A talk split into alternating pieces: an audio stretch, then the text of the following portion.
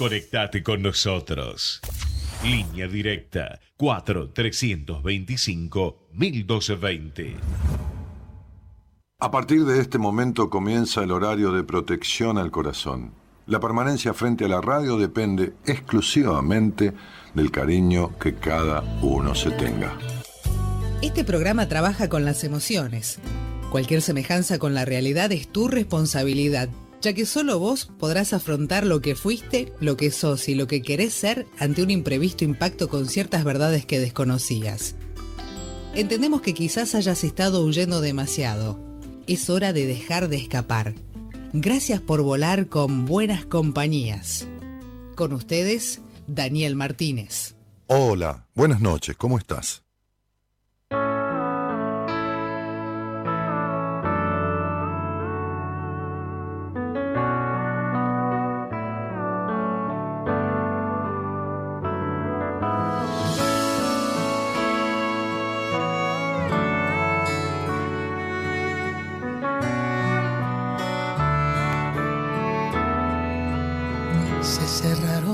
Ojos sin que nadie la viera, ajena al beso de una despedida. El aire se interpuso en su camino,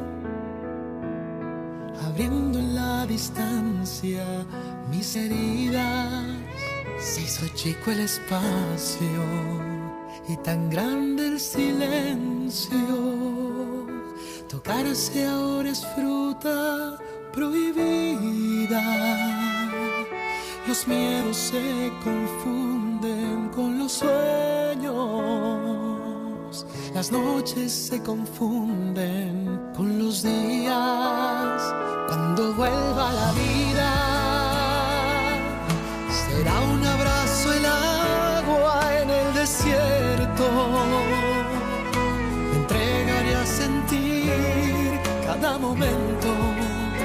y empezaré de nuevo a sanar mis heridas cuando vuelva la vida. Recordaré el aroma de las flores, me dejaré embriagar por sus colores, será nuevo el cariño como cuando era un niño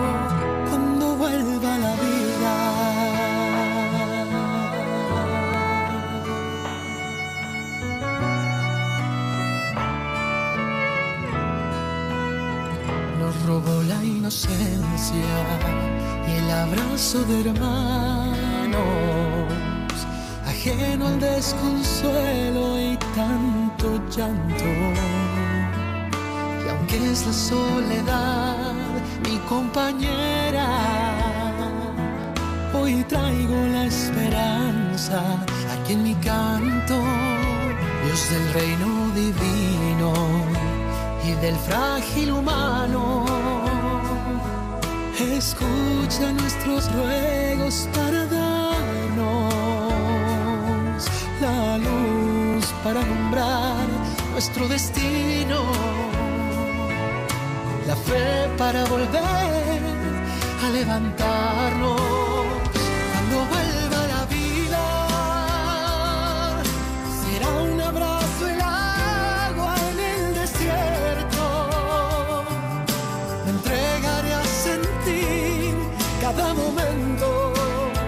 empezaré de nuevo a sanar mis heridas cuando vuelva la vida.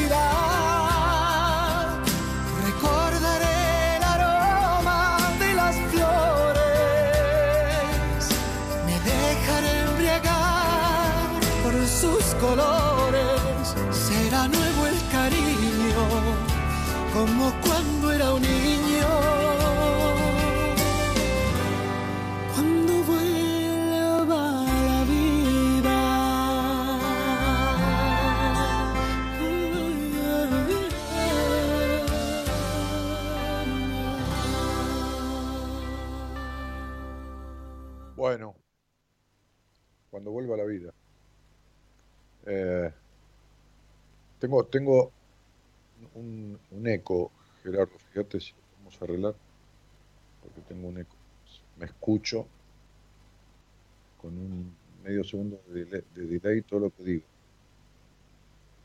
Eh, a ver, si querés corto y vuelvo a reconectar. Porque... Eh, espera hasta que se acomode. Ah, hasta que se acomode. Ajá. Sí, en la zona de confort o, de, o de disconfort. Eh, bueno, em, a ver, decíamos hoy en algún anticipo de, de, de, Instagram, de Facebook, decidí esto como a las 10 y pico de la noche, hablar sobre el tema del amor y, esta cuestión del amor y del enamoramiento, ¿no? Justamente vengo viendo esto en, muchos casos, en muchas personas, por supuesto a lo largo de estos 27 años, pero, pero a veces hago no oídos sordos, sino oídos abiertos, este, cuando la cosa se reitera. Hoy, justamente, de las entrevistas del día de hoy, una de las personas que entrevisté, de una provincia del norte del país, este, que escucha hace poco el programa, más o menos, no poco, no sé si ocho meses, algo así, una, una bueno, más o menos. Ella sentía que, en realidad, cuando encontrar una pareja, o sea, cree que la completud está dada a partir de una relación de pareja. Eh, entonces a mí se me ocurrió decirle, ¿y por qué te fue como te fue en las anteriores? ¿no? Que, en realidad le había ido muy mal. Eh, y entonces, este, correme esto, Gaby, correme esa, pantallita chiquitita que está ahí, dale, corremela para allá. Sacame porque no me aguanto viéndome una sola pantalla, imagínate viéndome doble. Este, gracias, mira. Este, entonces yo lo, lo, que digo es, entonces es la próxima pareja, ¿no? El próximo novio o marido o lo que fuera, ¿no? El próximo hijo con el próximo hombre. O la próxima mujer, para los hombres, este, esto no es exclusivo de, las mujeres, aunque, aunque sí se da más que en los varones. En el varón se da el impedimento armar una relación. En la mujer, o sea, lo que le pasa al varón es el impedimento armar por la desconfianza una relación. Las mujeres con desconfianza y todo la arman porque es un mandato social además. Además, en algunos casos es, si tengo una relación estable con alguien, tengo permitido tener sexo. Después el sexo es horrible, con lo cual el permiso, el paraguas del supuesto amor para tener sexo. Pero la cuestión es que leía yo también un artículo sobre, el tema, sea, se me juntaron un montón de cosas, ¿no? Eh, la cuestión es que cuando yo empecé a hablar con esta mujer, esta señora, esta madre, empecé a desgranar los, los, los asuntos y los conflictos de su vida, ¿no? Empecé a explicárselos y ella empezó a entenderlos. ¿Qué es lo que siempre hago, ¿no? En todas las entrevistas, pero empecé a, derribarle estas ideas equívocas de que el otro lo va a completar a uno, ¿no? Es decir, que uno con el otro se va a sentir de otra manera. Esto no es así. Uno con el otro se puede sentir mejor siempre y cuando uno se sienta bien sin nadie. Pero entender que esta teoría vieja e infantil de la media naranja no proyecta ninguna otra cosa que el ser a medias. Y cuando las personas son a medias, este es a medias y el otro es a medias, no arman una naranja entera, para nada. Siguen siendo dos medias o dos mitades unidas o juntas, no unidas, y las medias son para los pies. Son para los pies. Entonces, digo, se termina como pisando, hablando de los pies, en un terreno eh, pantanoso, fangoso, hundiéndose en las relaciones que se crearon con la idea o idealizando que esto fuera el salvavidas o la situación que trajera a la vida de quien armó esa relación las soluciones a los estados deplorables emocionales que tiene desde siempre. Y entonces, lejos de salvarle la relación, salvarle, entre comillas, la vida, se la termina hundiendo. Peor de lo que estaba, porque a poco de esa relación, de ese enamoramiento, a poco de ese enamoramiento, transcurridos entre los seis meses y el año,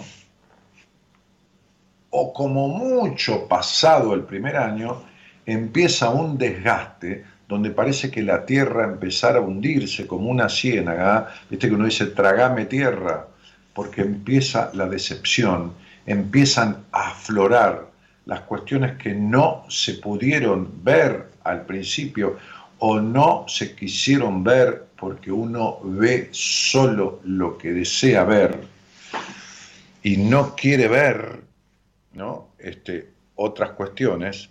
¿Por qué? Porque necesita esa relación.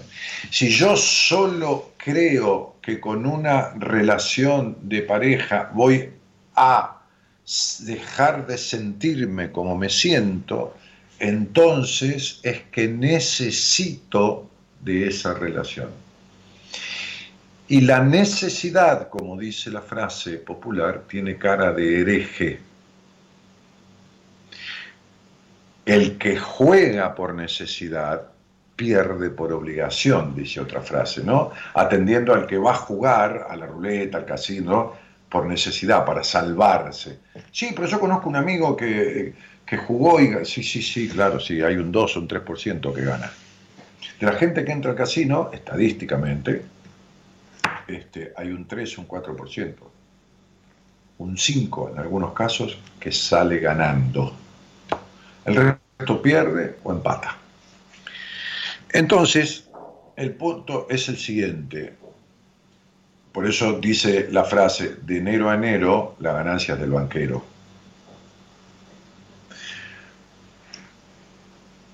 El punto de estas relaciones, de esta necesidad de estos amores que no son tales, tiene que ver con la necesidad de cubrir agujeros existenciales que nunca jamás los va a cubrir el otro. Nunca jamás los va a cubrir el otro. Y si los cubre, los cubre como la pintura que cubre la humedad en la pared al poco tiempo esa humedad empieza a aflorar, porque la humedad, la pared descascarada, es la pared de uno, es uno. El otro le puede poner una capa, pero lo que está jorobado es el adentro de uno, son sus cimientos. Le explicaba yo hoy a otra persona, en este caso una dama también, le explicaba por qué esta supuesta situación con su padre de, de sobreprotección, absoluta sobreprotección, sobreprotección con límites rígidos, eh, o sea, sobreprotección que conllevaba a una castración, aunque le haya resultado simpática en la infancia esta sobreprotección, agradable esta, esta ternura del padre, esto, lo otro, fue un absoluto abandono. Bueno, coincidentemente el primer hombre de su vida que lo tuvo ya de grande, el primer hombre en todo sentido, el primer hombre sexualmente, el primer hombre como relación, se murió. Al poco tiempo se murió. Y era un hombre separado y con hijos. Es decir, el mismo abandono que ella tuvo del padre. Entonces, digo, eh, por la muerte, ¿no? Y, eh, muy simbólico, porque ese primer hombre tenía una situación familiar, estaba separado, pero prácticamente idéntica en, las bases a la del padre. Una cosa muy loca. Uno escucha cosas muy locas, ¿no? Tengo una paciente que su terapeuta, ustedes a veces, y es lógico, ¿no? Sobre todo la gente que empieza a escuchar el programa, siempre hay todos los días hay gente que empieza a escucharlo, eh, eh, eh, a veces nuevamente, bueno, ya nos conocemos, pero otros por primera vez. yo podría sacar al aire esta, esta paciente, ¿no? Si, siempre digo lo mismo, la mejor mentira es la verdad, por eso cuando alguien sale al aire y habló conmigo hace 10 años y yo le empiezo a decir cosas, porque no me acuerdo de haber hablado, por supuesto, por ahí recuerdo algo después, cuando le empiezo a decir algo, siempre me dice, ay, hace 10 años me dijiste lo mismo. Entonces le digo, es que digo lo que es, lo que pienso, no invento. ¿Eh? Este, ¿eh? ¿Para qué voy a inventar? Si invento me tengo que acordar. Entonces, este, hoy le decía a una paciente una cosa anecdótica, le digo, ¿vos sabés que una vez una, ingeniera, paciente mía de, Paraguay, pasó... Ah, mejor yo te lo escuché una vez en el programa eso. Bueno, le digo, no hay nada que inventar, ¿para qué? Lo mejor es la realidad. Entonces una paciente me decía eh, que en una de sus frustrados intentos de psicoterapia, una terapeuta mujer, que no podía ayudarla, que no, que, no, que, no, nunca lo reconoció, pero esta, mujer estaba en un estado caótico emocional, ¿no? No la terapeuta, sí, la terapeuta también, seguro, ¿no? Pero le sugirió rezar y ver alguna eh, bruja, dijo con esta palabra, ¿por qué no, vos crees en alguien, crees, por qué no rezás y también ves a alguna persona que, que maneje las energías? Le dijo, alguna bruja. Eso le dijo a su psicoterapeuta, su licenciada en psicología. Uno escucha cosas aquí de este lado, de, de gente nueva, yo veo, ustedes lo saben, ¿no? Lo saben, digo, porque siempre, siempre repito, tengan paciencia, nos vamos a ver, como dice Marita, bueno, pero si no tomas la entrevista ahora, ¿cuándo la vas a tener? ¿no? Tiene todo, todo septiembre cubierto también, ¿no? Entonces digo, este, que no uno no tiene nada que inventar, es decir, la realidad supera la ficción. Bueno, entonces digo, eh, el enamoramiento es un estado que mucha gente disfruta, que mucha gente disfruta, y que mucha gente añora porque eh, esta cuestión del enamoramiento provoca sensaciones muy intensas, ¿no? Como, como suelo decir, es, la pasión dentro de lo que es la relación de, vínculo, de noviazgo, bueno, de, eh, es la pasión arremetedora, intensa, eh, de, todo el día, de mensajes, de, qué sé yo, de, querer estar, de, sexualizar, de compartir todo, de, y, todas estas sensaciones iniciáticas son intensas y agradables. Son agradables, por supuesto. Incluso los sufrimientos que generan estas relaciones de enamoramiento en el principio, cuando está el primer semestre, digamos, son agradables, son positivos. porque pues, sufro por el amor que le tengo, eh, eh, no me contestó y estoy sufriendo o fue a ver a la ex, fue a ver a los chicos y sufre, pero porque lo amo o porque la amo, este, es lo mismo, ida y vuelta de las dos partes, ¿no? Bien. Hasta el sufrimiento, el enamorado, por enamoramiento, digo, lo, siente agradable. Es, es, que es como una cosa enajenante, ¿no? Este, si pensás un poco en la descripción del enamoramiento, se, asemeja mucho a lo que algunas personas experimentan cuando consumen algún alucinógeno, ¿viste? una pasta, la marihuana, este, el ácido, ¿no? Este, es como si de alguna manera estuvieran en, el más respetuoso sentido de la palabra delirando, ¿entendés? O divagando, ¿viste? Como no pudiendo ver nada de la realidad, como que todo está todo bien, loco. Está todo bien, man, está todo bien. Entonces, digo, eh, en ambos casos, en esas alucinaciones de la adicción y en esos enamoramientos adictivos, porque ahí está la cosa, ¿entienden? Este, hay sensaciones sumamente placenteras. Y la vida parece que dejara de ser algo común, algo corriente, algo, algo, algo, ¿no? Para transformarse en un hecho mágico. ¿eh? Y en ambos momentos, en el de la droga y en el de esa adicción personal, estas emociones son rotunda y absolutamente y totalmente siempre temporales. Se pasó el efecto de la droga, se pasó este efecto de que está todo divino y la vida tomó un, un giro inesperado y todo está bárbaro, se pasó el efecto del enamoramiento y si no hay lo que se necesita, entonces hay un caer en la realidad y un hundirse en la decepción y en la desesperanza, en el hundirse en el otra vez sopa, otra vez sopa.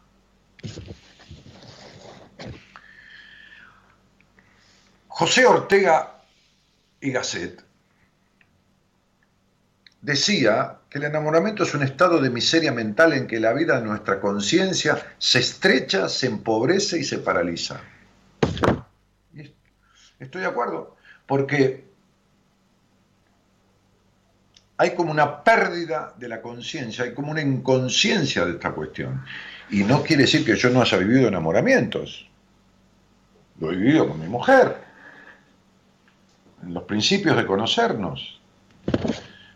Pero el punto es que cuando el enamoramiento viene de una fuerte carencia afectiva, se le otorga un valor desproporcionado a lo que sería ese amor de pareja. Es decir, sin proponérselo, existe una fantasía de fondo que lo lleva a ambos dos, a los, partícipes de esto, ¿no? Este, yo viendo todo por aquí, que nos lleva a sentir o, intuir que una pareja puede ser la respuesta a sus vacíos, que esto es lo que yo decía antes, ¿no? La respuesta a los vacíos, ¿no? Este, el punto es que toda esa experiencia del enamoramiento, cuando, cuando no hay, cuando proviene de esa carencia y de esa expectativa de cubrir, tiene muchísimo porcentaje, inmenso, muy mayoritario, de ilusión, de simple, pura y única ilusión. Eh, se parece mucho a la, función de un mago, ¿no? En la, que, en la que te consta que levita. El mago está levitando, ¿viste? se acuesta en la camilla, qué sé yo, sobre una tabla, y el tipo empieza a levitar, ¿viste? Este, pero mirado de fondo, en realidad no está levitando. Eh, y esto, repito, tiene que ver con las grandes carencias afectivas. No es raro que alguien con problemas pendientes consigo mismo, porque lo veo todo el tiempo, a ver, yo veo 6, 7, 8 personas nuevas todas las semanas. No es que por ahí veo una persona, no. Y como ustedes saben, los que escuchan el programa, aunque sea desde hace una semana, 10 días, cuando alguien sale al aire, con todas las limitaciones que yo tengo de que estoy al aire y que puedo hablar hasta ahí y solo alguna cosa y no entrar en ciertos detalles, yo descubro rápidamente lo que le pasa a la persona. Rápidamente lo que le pasa, de dónde viene y, bueno, nada. Entonces imagínense en una entrevista de, una hora, solas, ¿no? Este, entonces digo, eh, estas personas que tienen estos eh, problemas pendientes constitucionales, estos, estos conflictos casi traumáticos constitucionales, estos vacíos existenciales, estas rigideces, estas desconfianzas continuas, estas uh, culpas por el disfrute, estoy nombrando algunas cosas, algunas de las cosas, este, intentarán una y otra vez, perpetuamente, relaciones y relaciones y relaciones, y terminarán siempre en lo mismo, porque ellas ellas, las personas, o sea, ellas o ellos, o ellas, qué sé yo, son todes iguales. Es decir, definitivamente no han cambiado y mientras uno siga siendo el mismo, mientras uno esté constituido por esas carencias, lo que va a pasar es exactamente lo mismo. ¿Entienden? Entonces vamos, voy a poner un poquito de, edulcorante al mate, voy a tomar un mate, che. Este, el enamoramiento mismo lleva a apresurar un compromiso ¿eh? que no tiene bases sólidas. Hay como una cuestión dale para adelante, sí, ya hay todo un armado, de toda una historia, de toda una cosa para adelante, y no hay bases sólidas, no la hay. No, pero yo, Daniel, sentía que, sí, sí, ya sé, vos sentías, sí, sí, sí, sí, querido, sí, sí, o querida, sí, sí, sí, vos sentías, sí, pero no. ¿Entendés? No. Parece, pero no es. ¿No? Como se le dice al tipo que parece que tiene guita, ¿no? Pero no tiene. Sí, se le dice aguarrás, ¿no? porque de lejos parece solvente, ¿no? Solvente. El aguarrás parece solvente, pero no es. Es lo mismo. Entonces, frases de, de café. ¿no? Este, y, a, esta, a, estas creencias, a, estas ilusiones sin bases sólidas, ¿eh? a estas ilusiones sin bases sólidas, le siguen las terribles decepciones y vacíos que después se hunden más abajo de lo que la persona estaba. ¿Existe otra opción para abordar la elección de pareja? Sí. ¿Podría ser más razonable obviar ese estado de semilocura que es el enamoramiento y más bien optar por una opción más sosegada, más tranquila? No, no, no, ¿qué va a poder? No, no, porque, porque no es consciente uno. Entonces, ¿cuáles son las relaciones de pareja más estables?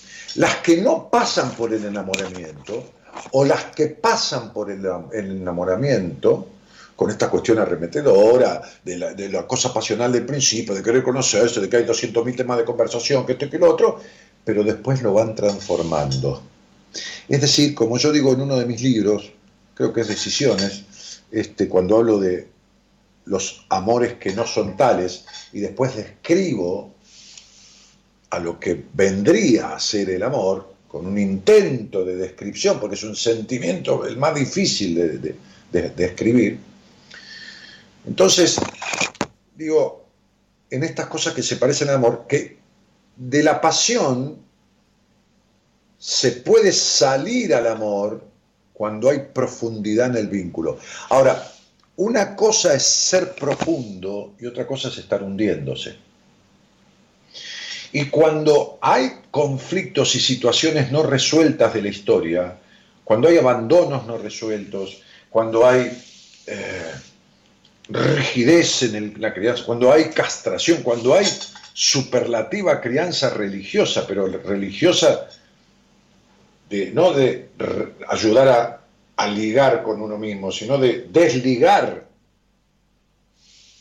a, la persona a través de la crianza de sí mismo para ligarlo sobre todo a dioses castigadores y perversos que te queman en el infierno este, entran en toda esta debacle, esta locura, ¿no? Este, locura que no figura en ningún libro, ¿no? De, ningún lado, de la Biblia, ni de los otros libros, ni de nada, ¿no?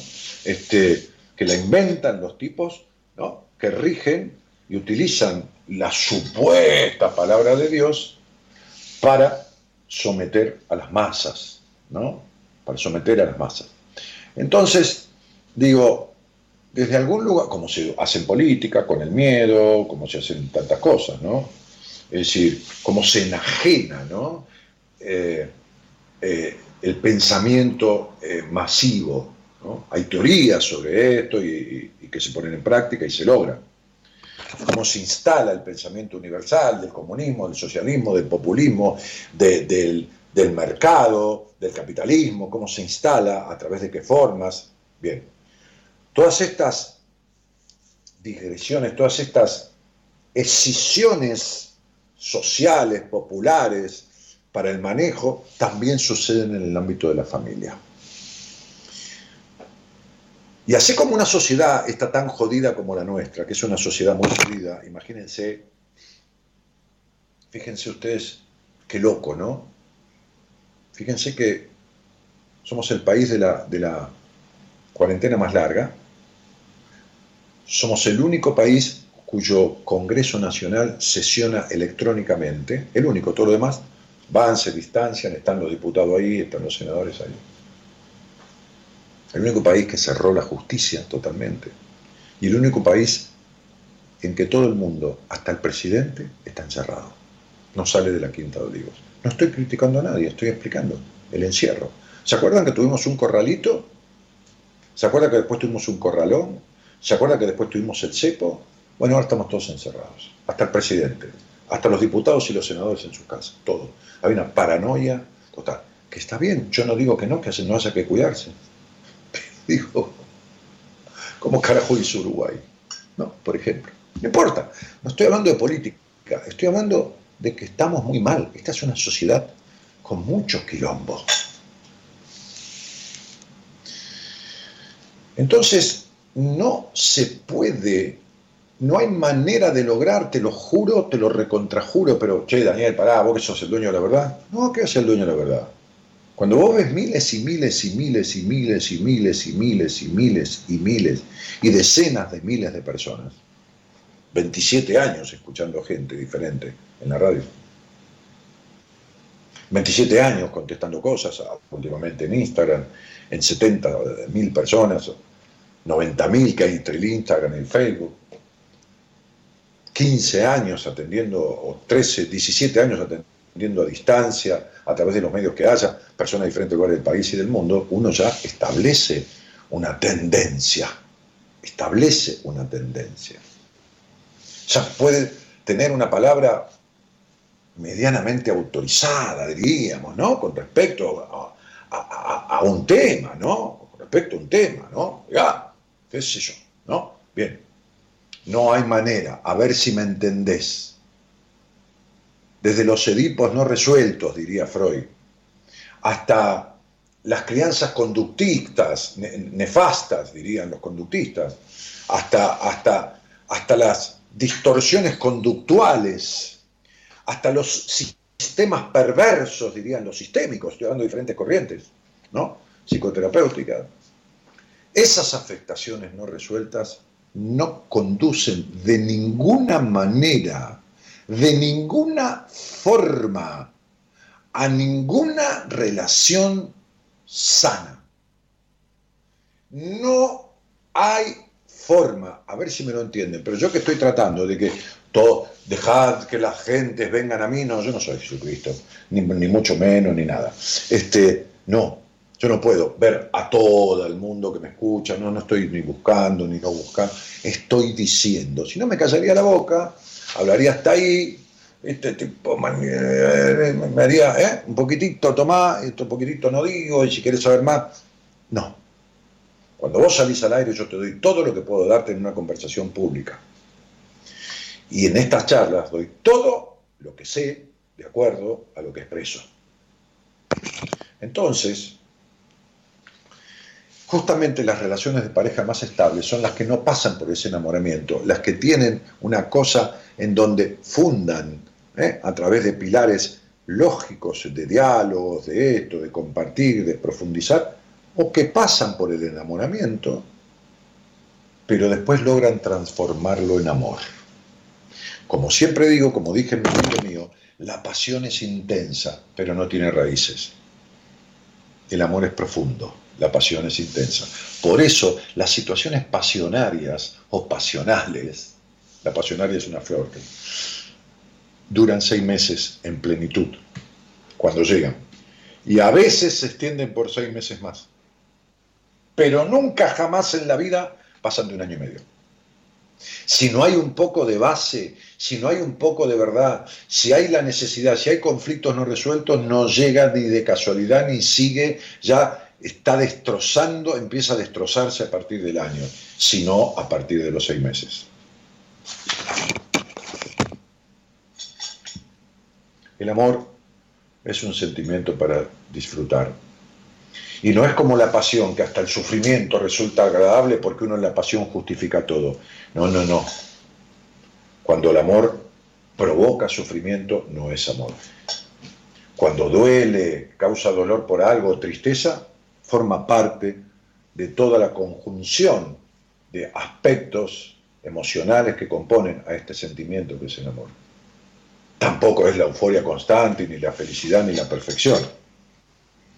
Pero la justificación hasta del sufrimiento en, en, el enamoramiento es un poco aquella frase de que el que está loco de amor está loco. Les voy a cerrar esto con un cuento que quizás conozcan, pero que se me ocurre que viene a cuento contarles.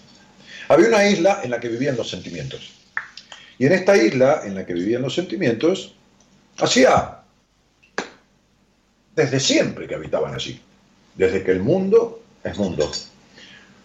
Desde antes que el hombre existiera, existía esta isla, porque esos sentimientos existían y fueron por los dioses que crearon al hombre, utilizados para que formen parte de este hombre.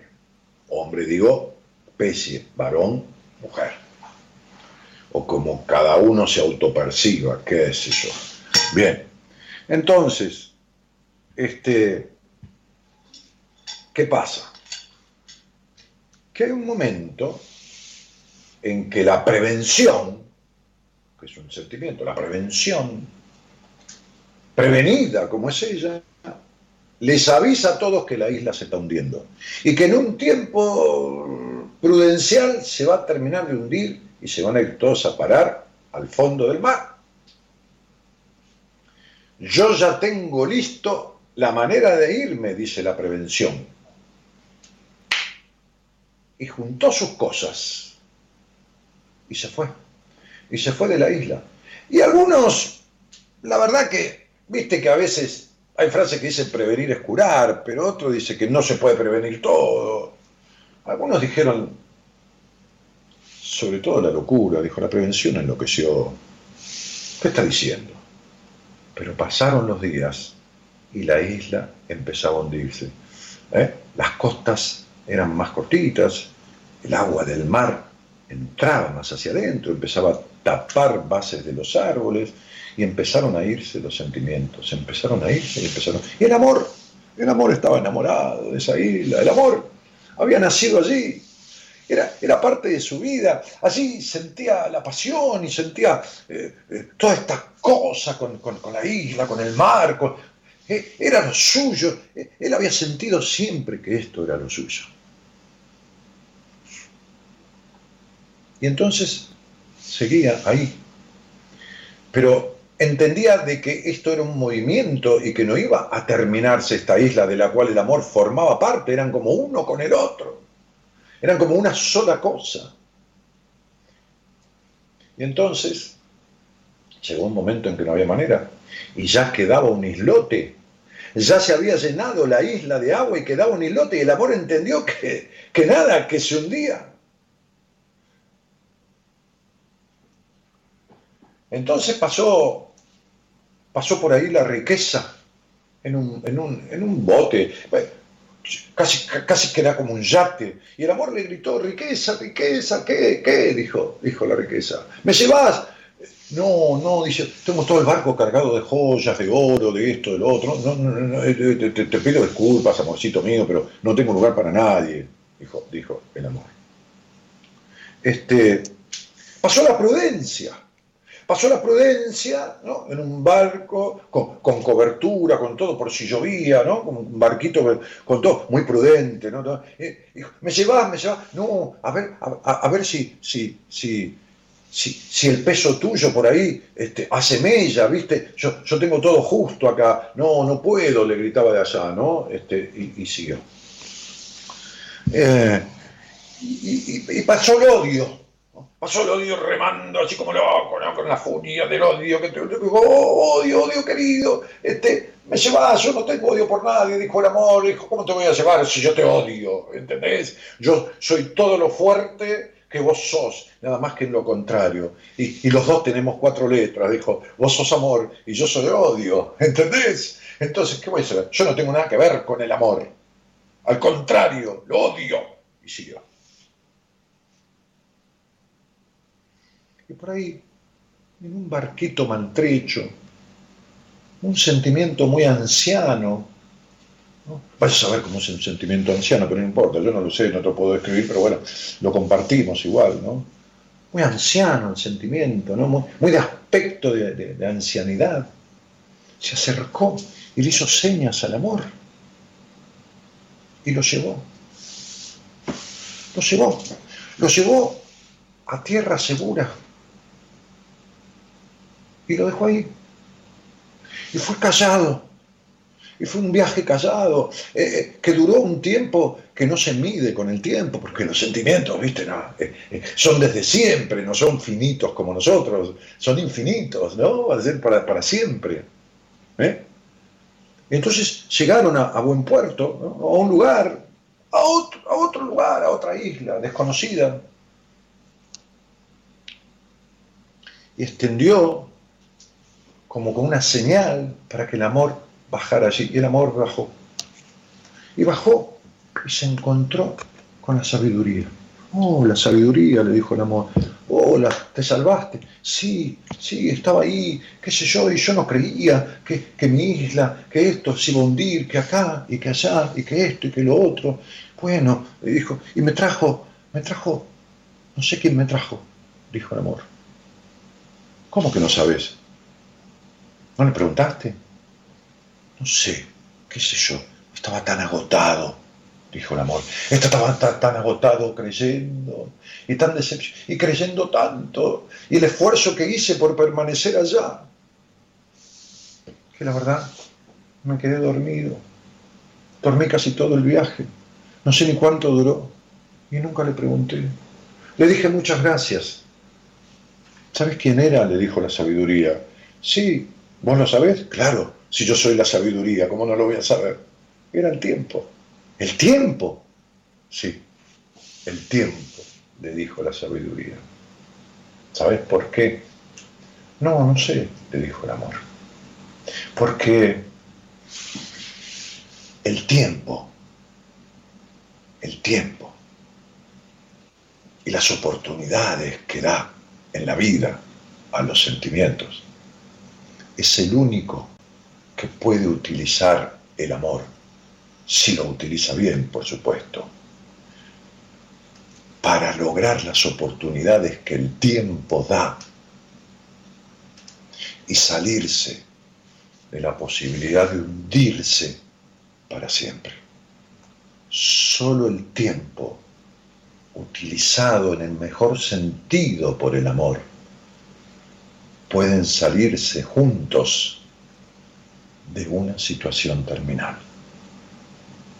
Buenas noches a todos y gracias por estar. Somos la buena compañía que no ve el medio vaso vacío, pero igualmente de 0 a 2 lo llenamos juntos. Buenas compañías con Daniel Martínez.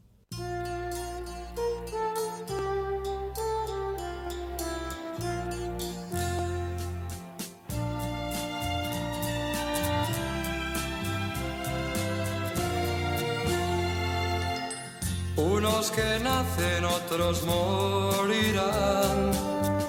Unos que ríen, otros llorarán. Aguas sin cauces, ríos sin mar. Penas y glorias, guerras y paz. Siempre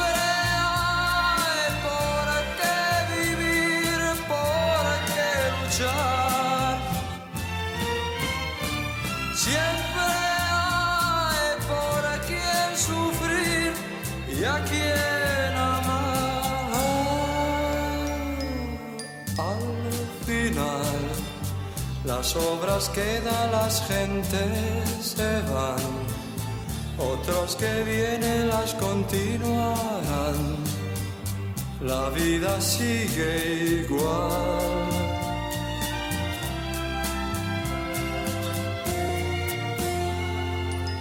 Pocos amigos que son de verdad. ¿Cuántos te halagan si triunfando estás?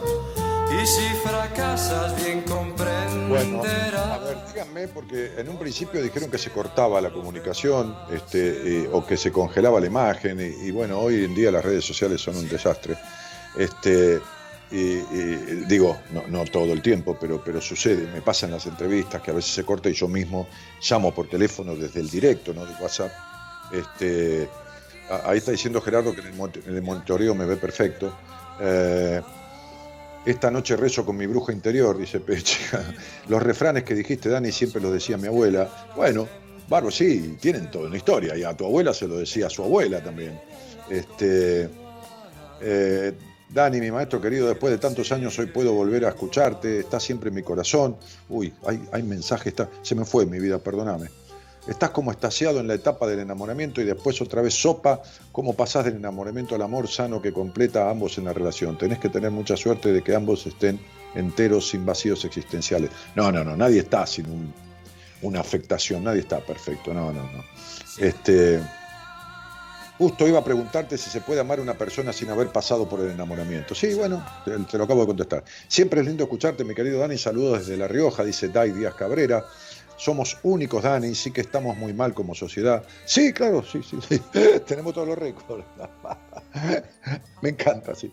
Este, eh, eh, entonces, eh, a ver, saludo de México, Estado de México, dice Alimar, bueno, Ali, un cariño. Este, Gachis Salazar dice saludo de Córdoba y Manuel Aterrado dice Dani me gusta escucharte siempre queremos crecemos un poco con vos bueno todos crecemos ¿eh? Este, Mariela Román dice, bellísimo cuento, gracias, te amo Dani, dice Romina Prioleta desde Australia, Romy es una paciente. Este, ahora tomé otra paciente de Australia este, y me dijo Marita que le pidieron una entrevista de Australia, así que parece que Australia a, veces se pone como de moda, ¿no? Algún lugar, alguna provincia. Aquí en Argentina, este, mucho General Roca, de repente Río Negro, de repente mucho Catamarca, de repente pasa mucho Mendoza, pero, pero eh, son coincidencias. A veces atiendo gente de la misma provincia, tengo tres turnos y gente de la misma provincia me pasó, creo que lo dije al aire, me, pare, me parece que hace unos días, creo, 15 días, creo que eran las tres personas de, de la misma provincia. Este, eh, Lucía Costa dice excelente, wow, Dani, magnífico, dice Ani Reyes, este, Franco Nicolás Santos, eh, bueno, bellísimo cuento, dice Miriam, Griselda Vázquez, que dice genio, bueno. Este, uf, qué buen cuento, dice Silvia Leni. Bueno, gracias chicos. Este, este, eh, qué verdad, dice Ricardo Martín Pérez. Sí, qué sé yo. Este, yo hablo desde, desde, desde lo empírico, desde comprobar las cosas a través de, como dije, ¿no? de miles de, de situaciones, de miles de gente atendidas en privado y de decenas y decenas de miles atendidas en público, este, en la radio, pero eh, de, desde el lugar de, la toma de conciencia de la realidad, ¿no? y como decía Aristóteles, la única verdad es la realidad. Después podemos idear o, o pensar lo que se nos dé la gana a cada uno, pero viste, eh, es decir, sí, sí, sí, podemos haber merecido ganar el partido, pero si no hacemos los goles. Es como hoy le decía a una señora que me entrevistó, sí, yo trato de cambiar eso. Entonces yo le decía otra cosa, me dice, sí, vos sabés que hace un tiempo empecé a tratar de, digo, este, ¿sabés que cuando yo jugaba al fútbol trataba de hacer goles? pero si no los hacíamos con mi equipo, perdíamos. Con tratar, no, no, no se ganan los partidos. Tratar es como, ¿cómo pensás vos que estás del otro lado en la idea de que estás tratando de ir al kiosco? ¿Cómo te ves? ¿Qué haces? Hola, Dani, ¿cómo te va? Hola, ¿qué haces, flaco? O flaca, ¿cómo te va? ¿Qué estás haciendo? Estoy tratando de ir al kiosco. ¿Sabemos si llegaste? No, estás tratando. ¿Entendés? Te veo a mitad de camino. O te veo tratando de abrir la puerta y no te entra la llave, qué sé yo, para salir de tu edificio, pero estás tratando. ¿Qué es tratando de abrir la puerta? ¿Es abrirla? No, es tratando. Entonces yo de la palabra tratando estoy como amorosa y dulce ¿no? y, puramente podrido de escuchar el tratando. bueno, sí, o, que me dice, voy a tratar de trabajar en ello. Ni siquiera voy a trabajar en ello, voy a tratar de trabajar en ello. Es terrible como uno se le rebusca para mantener la forma en que fue criado. Es terrible, ¿eh? Terrible en el sentido terrible, ¿eh? No que uno dice, che, estaba bueno el espectáculo, uy, terrible, loco, terrible. No, no, no, terrible de la peor manera, terrible. Es realmente terrible. Micaela, ¿cómo te va, querida? Buenas noches. Hola, Daniel, buenas noches. ¿Cómo estás? ¿De dónde eres? Bien. Eh, Bien, eh, fue un año complicado para mí. Y gracias por querer hablar. ¿Y de dónde sos? De Catamarca, capital. Justo hablando de... bueno. Justo hablaste de Catamarca. Este, este, eh, ¿y, con quién vivís, Mica? todavía vivo con mis padres. Está bien, no hay ningún problema. Eh, me hubiese gustado ya emanciparme y irme de casa, pero bueno, las circunstancias no son las, mejores para mí este año. Eh, ¿Y por qué? ¿Este es el único año que pensaste en irte de la casa de, los, de tus padres? Porque justo, eh, justo, justo lo decidiste en el año que no sirve, ¿entendés? No, no, no, no, hace mucho que tengo en mente, pero bueno, este año ah. quedé sin laburo y, Mm. y se hizo cuesta arriba, así que... Mm. Entonces quiere decir que cuando no pasaba esto y tenías laburo, tampoco te fuiste. No. Lo, lo tengo en mente. Cuando vos tenés en mente comer, Micaela, la mayoría de las veces, ¿qué haces? Lo hago. ¿Viste? Bueno, contame, eh, escuchás este programa desde... Me, suena tu apellido, has posteado ahí, este, seguramente. Sí, varias veces, sí. ¿Y, desde cuándo escuchás este desde programa? chica. Y ah, más o menos desde, mi, desde mis 22 años, 24, por ahí te debo seguir. Mira, mira. Bueno, este, y, y, vivís ahí ahora con quién? ¿Con papá, con mamá y con quién más? Sí, y con una hermana y mi ahijada, mi sobrina. Ah, esta hermana tuvo un hijo, pero tampoco nunca se fue de casa. No, también no se fue. Ay, qué casualidad, digo, ¿no? Qué, qué, casualidad. ¿eh? Eso es. Entonces tuvo un hijo con un señor que desapareció o, nunca se, o nunca se hizo cargo, y entonces dijo, bueno, acá está nuestro hijo, papá, vamos a criarlo, ¿eh? es tuyo y mío. Es como si fuera de los dos, ¿viste? Porque eh, el papá del nene no está, entonces vos vas a ser como el papá. Y ahí, estamos, ¿no? Todos casados con papá. Bueno, fenómeno. Che, Micaela, ¿y qué te trae a mí? ¿Eh? ¿Eh? Uy, me encantaría contarte tantas cosas, pero sé que, bueno, el tiempo no... Eh, bueno, este tema, que estás, este tema que estás hablando, eh, bueno, para mí es súper complicado porque eh, creo que a la edad que tengo que no, no sé lo que es amar. No, por supuesto, olvídate, no tenés ni idea. Ahora sí sabés lo que es decepcionarse siempre, de cada una de las relaciones que tuviste. Eso lo sabés. Ahí, lo estoy viendo. Ahí lo estoy viendo. Lo estoy viendo, es una manera de decir. Lo estoy leyendo en los números, ¿no? Bien. Este, totalmente. Sí sabés lo que es la decepción. ¿Por qué? Y te lo voy a explicar. Por eso yo decía, Cielito, que si uno no resuelve los conflictos que tiene, los repite, pero a ver, a ver, hay algunas cosas que yo utilizo en psicología que me vienen como cuando hago una comida. A veces hago una comida y me dice, Gabriela, ¿qué le pusiste? Digo, y le puse un par de cosas que no, no le puse nunca a una salsa. ¿Y qué es? Y tal cosa y tal otra. Entonces, con lo que existe, porque nadie crea nada de la nada, ¿no? Nadie crea de la nada, crear, qué sé yo, nadie crea nada. Este, porque crear es hacer de la nada. Con lo que existe y aprendí, qué sé yo, como fuera, leyendo, mirando el gourmet, utilísima, satélite, qué sé yo, de cocina, este, le agrego cosas, bueno, con la psicología es lo mismo.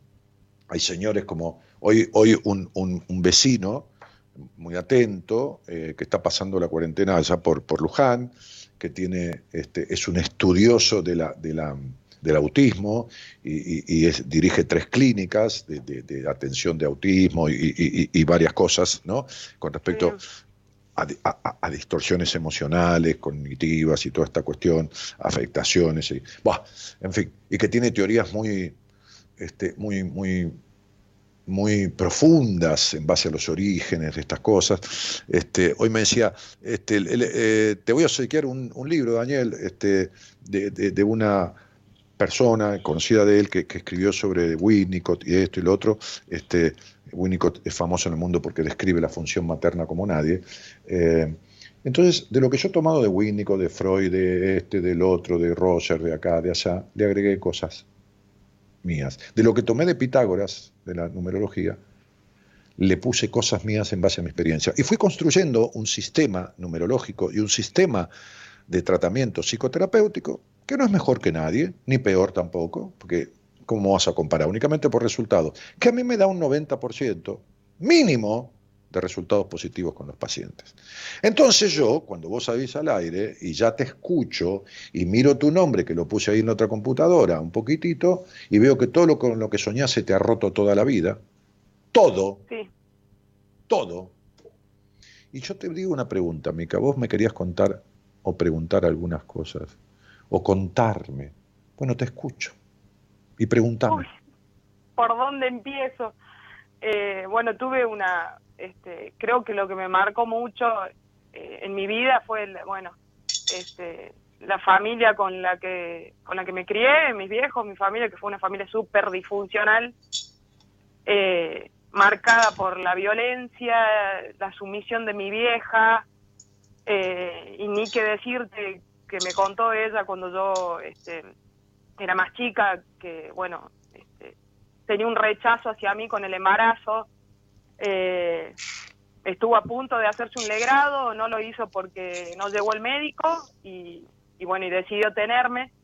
Así que, no sé, yo te escucho hace tanto y, todo lo que decís creo que, que eso me marcó, eh, me marcó un montón y también me voy haciendo más grande y me voy dando cuenta de más cosas, como que uno va madurando, se hace más consciente y te das cuenta que todo eso tiene un porqué hoy, creo yo. Aunque me cuesta por ahí, no soy psicóloga ni nada, pero intento encontrar el porqué. Cuando yo empecé en Radio El Mundo, no había estudiado psicología hace 27 años, y utilizaba la numerología que yo no sabía ni de casualidad lo que sé hoy de numerología, pero como podía, utilizaba para dar alguna devolución. ¿Y qué hacía? Me rodeaba de terapeutas, mi gran amiga Cristina Cartens, que, hoy trabaja en un equipo interdisciplinario con, con un notorio médico del país, este, mi gran amiga Maradís, que hoy, que hoy este, este, todavía es del equipo y es docente de la Universidad Católica Argentina, eh, que no sale al aire porque bueno, su, trabajo con las principales empresas del país eh, en horarios tempranos no se lo permite. Este, hoy terapeutas del nivel de, de, la experiencia de un tipo que fue cura 13 años y dejó la iglesia porque se decepcionó de la iglesia y se convirtió en psicólogo, como es Enrique. Pablo, que ha trabajado con empresas como Avon de Argentina y, es un astrólogo preeminente, y, Noemí, que separada con cinco hijos este, de 2 a 19 años se separó y era profesora de matemática y separada con cinco chicos a cargo, que el marido la ayudó económicamente, empezó a estudiar psicología y se recibió y es docente universitaria. Eh, entonces yo en aquella época me rodeé de gente que sabía mucho y fui aprendiendo de ellos y de otra cosa y después me puse a estudiar, pasados muchos años. Y después de estudiar la carrera, este, este, que tanta gente se puso a estudiar después de la charla que tuve con la rectora del instituto donde yo estudié consultoría psicológica. Entraron después de esa charla como 50 personas. La vieja sandalia se asombraba como loca y si no puede ser, la gente. Bueno, le digo, qué sé yo. Lo que pasa es que nunca eh, eh, eh, lograste el permiso de hacer la carrera a distancia y la gente y, me decía una bióloga, que fue paciente mía, una chica que trabaja en un laboratorio importante y todo lo demás, que se puso a hacer la carrera, me dice, Dani, lo estoy pasando bárbaro, es increíble la dinámica que tiene, esto, lo otro, a distancia, estudiando consultoría. Y después estudié el doctorado. Entonces, lo que digo es que, que la experiencia de vida de tantos años de terapia que yo hice, y lo que he aprendido de los que saben mucho, este, y las cosas que le fui poniendo de mi alquimia personal, hicieron un sistema que pueden decirte que vos no sabés ni tenés, con todo mi cariño, ni la ínfima idea de quién sos. Que vos nunca jamás en tu vida confiaste en ningún hombre y que como le dije hoy a una señora de tu provincia, yo te conozco más en esta hora, porque le detallé cuestiones íntimas, privadas, vinculares, familiares, que los hombres que has tenido en tu vida, incluso tus dos maridos. Y me dijo, sí, es cierto. Entonces, ¿por dónde empiezo? Por el único lugar que se puede empezar. Porque estás viviendo en una familia de sometimiento que te anunció que fuiste un proyecto de aborto y que vos estás cumpliendo el mandato porque vivís abortándote. Todo te lo abortás todo, absolutamente todo. Y entonces generaste la misma conducta castradora con vos misma que instauró tu padre en ese hogar, donde en realidad están todos disociados. Es decir, vos no estás asociada con vos misma, si no, no serías lo prejuiciosa que sos. Si no, no serías lo culposa que sos en el disfrute. Vos no naciste así, querida. Eh, no, naciste de esa manera. Y no te estoy hablando de la genitalidad. Olvídate, ni siquiera tenés idea. No, te estoy hablando del disfrute, del permiso al disfrute en la vida, al sano disfrute. Y entonces vos que decís que naciste en un hogar de una madre sumisa, abortadora, pero no del aborto, y no es un insulto, abortadora de, de, la función materna. La función materna es el holding, el sostenimiento, el nutriente, el nutriente de teta y el nutriente emocional del niño. La base de la vincularidad está dada en quien hace la función materna. Y el padre habilita al mundo. O sea, tu madre abortó desde el concepto y tu padre castró la posibilidad de libertad. Y vos seguís viviendo ahí. Cuando en realidad tendrías que hacerte monja o prostituta o salir de cualquier manera y comer arroz o basura de los tachos abajo un puente antes de vivir en esa realidad enferma, no enfermiza, en esa realidad enferma. Y no te podés salir. No te podés salir. La verdad que sí.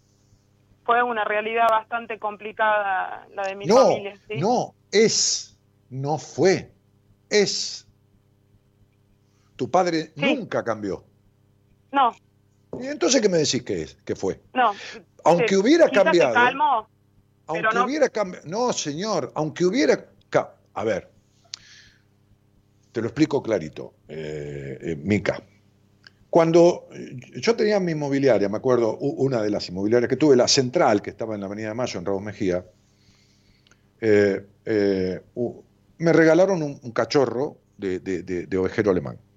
Un perro que yo amé, este, y vivimos juntos muchísimos años, hasta que, él se murió primero. Este, y entonces yo lo llevaba, lo traía a casa, pero a veces lo dejaba en la inmobiliaria, había un parque muy grande atrás, había estacionamiento. Cuando cumplió la edad necesaria, averigüé y, conseguí un señor que era un adiestrador, que era un tipo grande, mayor, muy bien tratante de los animales, porque hay adiestradores que golpean, que esto, que lo otro, que con el rigor. Entonces el señor, yo le pagaba y venía a adiestrarme el perro a mi inmobiliaria, a mi lugar. Yo quería verlo, trabajar con el perro. Y lo adiestraba, y lo adiestraba. Entonces el perro en un momento me decía sit, le decía down, se acostaba, venía, iba, le decía una palabra eh, este, que me acuerdo que era en alemán, no me acuerdo cómo, este, este, no en inglés, y el perro se ponía en posición de ataque, todo demás. Y esto era todos los días, todos los días, todos los días, o, día por medio, día por medio, día por medio. Según un momento que el Señor se calmó, no lo diestró más, se fue, ya no era necesario. ¿Estás entendiendo, Micaela? ¿Sabes por qué, por qué papá se calmó? Porque vos sos una perra adiestrada por él. Estás domesticada, cumplís a rajatabla. ¿Para qué carajo va a seguir rígido? Si ya está, ya hizo el trabajo. ¿Entendés mm. esto? Sí, sí, te entiendo. Eso es. Entonces, había una caravana de un jeque árabe. Y el jeque, por supuesto, tenía 14, 15, 15 camellos y toda su servidumbre y todo su séquito cargaban las cosas en los camellos en el cruce de, de, cierta ciudad este, este, a otra eh, que el jeque tenía que ir. Y le llevaban todo, por supuesto, sus jarros de oro, eh, las bebidas, las alforjas con comida, todo, le preparaban todo. Una noche, este, un muchacho, un joven que estaba encargado de los camellos, ¿eh? de, dar de comer a los camellos a la noche ¿eh? y, atarlos, entonces este, este, fue a la puerta de la carpa del jeque, el jeque vio como la sombra del muchacho, adelante, le dijo, él corrió, este, eh, esa, puerta ¿no? de, lona de la, carpa o de seda, qué sé yo, y le dijo, mi señor, tengo un problema, hay uno de los camellos que se ha perdido la cuerda con el cual la ato, lo ato, es decir, me, he quedado sin la cuerda y, no tengo otra, ¿Qué, ¿qué puedo hacer? No es nada, le dijo el jeque, no es nada. Tú toma la cuerda y haz como que lo atas y después con mucha delicadeza sácasela. Y se la pones al otro animal del cual sacaste la cuerda. Él va a creer que se la pusiste y se va a quedar ahí y mañana va a estar en su lugar. A vos ya no hay que atarte. A vos no es necesario. Llevas la cuerda, aunque no te la pongan. Sí. Sí, es así, en parte siento que es así en... Pero cuesta, cuesta, nos cuesta, vivimos, este, viví toda una vida así que cuesta darse cuenta de muchas cosas. No, vos venís escuchando a mí desde siempre y te das cuenta de tu necesidad de aprobación, te das cuenta de que haces cualquier cosa con tal de que te quieran, te das cuenta que pones el cuerpo y fingís orgasmo, te das cuenta que no confiaste en ningún hombre en tu vida, te das cuenta que no tenés confianza en vos, te das cuenta que por esa niña abortada emocionalmente, digo, y castrada por tu padre, vos no hiciste nada para sacarla de ese lugar, te das cuenta que siempre tenés un pero para todo en la vida, te das cuenta que no tenés libertad de expresión, te das cuenta que pensás algo 700 millones de veces y pensás cómo lo va a tomar el otro, o si esto, si lo otro, te das cuenta de que razonás todo 400 mil veces y que estás anulada desde los sentimientos y las emociones, porque todo es un razonamiento, te diste cuenta de todo absolutamente, deja de mentir, deja de mentirte sí, todo es un razonamiento. Deja de mentirte a vos misma. A mí no me mentís, yo no puedo, no, no, no, no hay manera de mentirme, no hay forma.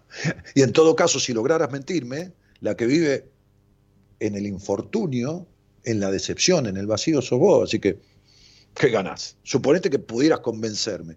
Yo me voy a dormir igual. Soy el mismo. Entonces, el problema es tuyo. Vos sabés exactamente todo y te haces la boba como perro que está en el living. Igual, que se hace el boludo y mira para otro lado para que no lo saquen de al lado del fogón. Te haces la boba. Siempre das una vuelta más y para todo lo que decís que querés tenés un pero. Sí, sí, yo me pongo eh, palos en la rueda, sí. Vos te abortás, vos te coartás, y el único lugar donde podrías ser libre, donde nadie te ve, que es en la intimidad, tenés una tira de prejuicios. Entonces, no hay libertad ni en público, ni en privado, ni a solas, ni nunca. ¿Entendiste? sí. Bueno, Es- yo es así. te, yo te deseo lo mejor y lo lamento por vos, que has perdido la primera pubertad, la segunda, la preadolescencia, la adolescencia, la primera juventud y estás cursando el final de la juventud para entrar en una juventud madura. Hasta ahora está totalmente perdido. Ojalá, ojalá que dejes de tener una cuerda imaginaria y hagas lo que tenés que hacer. Sí, no, quiero empezar una terapia. Hace mucho que lo tengo en mente.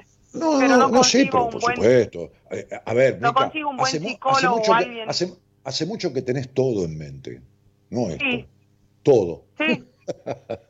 Sí, sí, es así. Bueno, bueno, mi vida. Entonces, deja de, deja de tratar de hacer lo que querés y hacerlo de una vez con quien sea, como sea, que por más mal que esté hecho, va a ser menos peor que como estás. ¿Entendiste? nunca doy el primer paso. Chao, te mando un beso grande. Gracias, Daniel. Un abrazo. Chao. Otro, chao, chao. Somos la buena compañía que no ve el medio vaso vacío, pero igualmente, de 0 a 2, lo llenamos juntos. Buenas compañías, con Daniel Martínez.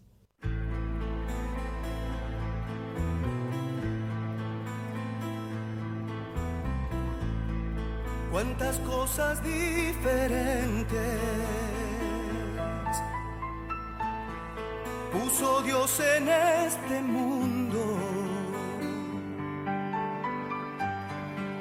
también nos hizo libres de elegir y hallar el rumbo no perder el equilibrio por lograr lo que uno quiere y caer en un abismo por no hacer lo que se debe.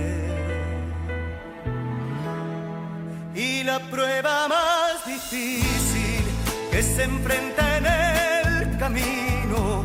Es sin duda la batalla que se da con uno mismo y aparece el egoísmo con su afán de dar pelea y se suma la mentira para desatar la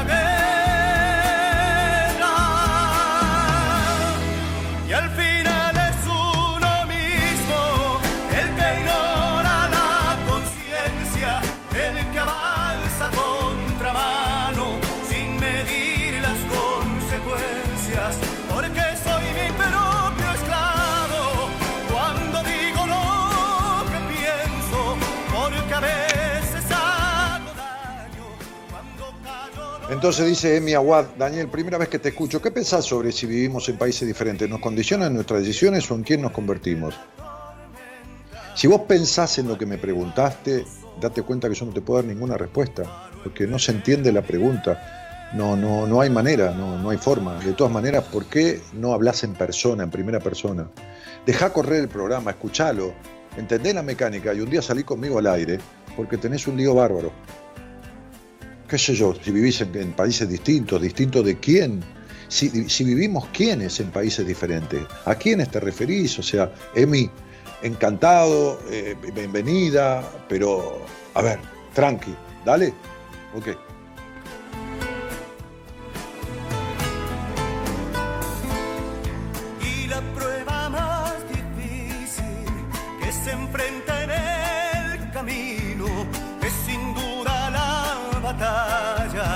Que se da con uno mismo. Y aparece el egoísmo con su afán de dar pelea y se suma la mentira para desatar la guerra.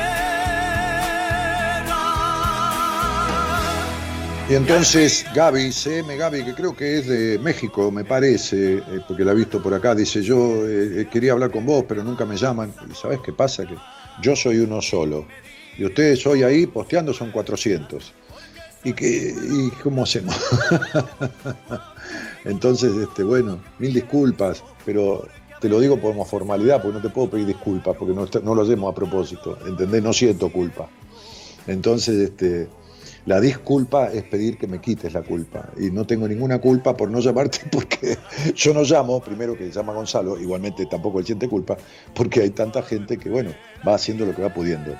Estudié con eh, eh, consultoría psicológica con, el instituto, gracias a tu, generosidad de compartirlo, dice Gloria. Ese relato está hermoso, dice Ani Reyes. Este, mandé WhatsApp, dice María Fernanda, y quiero salir al aire si se puede, gracias. Sí, ¿cómo te lo voy a negar? Pero, qué sé yo. Este, eh, pues sí, llegará nuestro momento, jaja. cuántas verdades juntas, dice Andrea. Dani, querido, un abrazo muy grande, dice Agustín Landricina. Agus, ¿cómo te va, querido? Este, ¿Y cómo se soluciona? Dice Fabián Vitale, Fabiana Vitale, que pregunta cómo se soluciona a 68 cosas que dije. Ven, ¿no? Se entiende, ¿no? O sea, como si ella hubiera estado hablando conmigo, yo la tuviera delante, este, y ella me dice, bueno, de todo esto que dijiste, o de tal cosa que dijiste, ¿cómo se soluciona? Fabiana, querida, querida Fabiana, ¿Cómo explicarte que, mucho de la conversación que tuve recién con, Micaela tiene que ver con vos? ¿Cómo explicarte tus eternas decepciones? Pero bueno, eh, cada persona es única y yo necesito hablar con esa persona. Acá, en privado, eh, a la distancia, eh, en público con la radio, pero si no, no hay manera. ¿Cómo te voy a arreglar toda tu vida que ha sido una decepción y una vuelta terrible como la de Micaela? Con una respuesta entre 400 personas. ¿Entendés que no querés arreglar nada? Fernanda Teves, que hizo la cielito Ana María, que dice Temazo, volver a dejar tu número, Gaby, volver a dejar tu número, dice Gabri, Roxana Gentil dice Dani, y, hola Dani, a tu equipo, este, eh, eh, eh, Alejandra Noemí Ibarra dice buenas noches Daniel, te encuentro sin querer después de tantos años, gracias a vos, di, di, di, di el primer paso de pensar en mí, agradezco eternamente. Me alegro muchísimo. Yami dice, hola Dani, es la primera vez que te escucho, me encantó. Bueno, Yami, bienvenida. Yami Olocco, Olocco con doble C. Dale.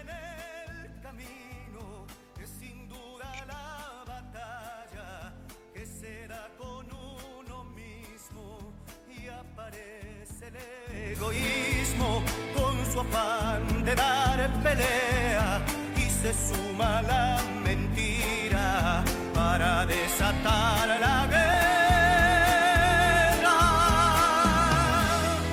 Y al final es uno mismo. Y Luli, Lilu, Lilu Polsela dice, y si hace tantos años que te escucha y está buscando terapia, ¿por qué no te busca vos? Pero Lilu, escúchame, a ver, ¿y, vos por qué eh, para esa melancolía que sentís que no te la sacás con nada, por qué no buscas un terapeuta? Y si hace un mes que me escuchás, y, crees que lo que yo digo te cabe absolutamente. ¿Y por qué no me buscas? Cuidado, no te lo estoy pidiendo, te estoy explicando. ¿Por qué? Porque no puede, porque no puede, porque no puede, porque si me busca, a lo mejor se sale, rompe los mandatos, deja de abortarse, eh, tiene un vínculo bárbaro y eso no es lo que tiene permitido, está adiestrada para otra cosa, a ver si lo entendés. ¿Está claro, cielo? ¿Entendés, no? De la misma manera que vos vivís dando vueltas en la vida.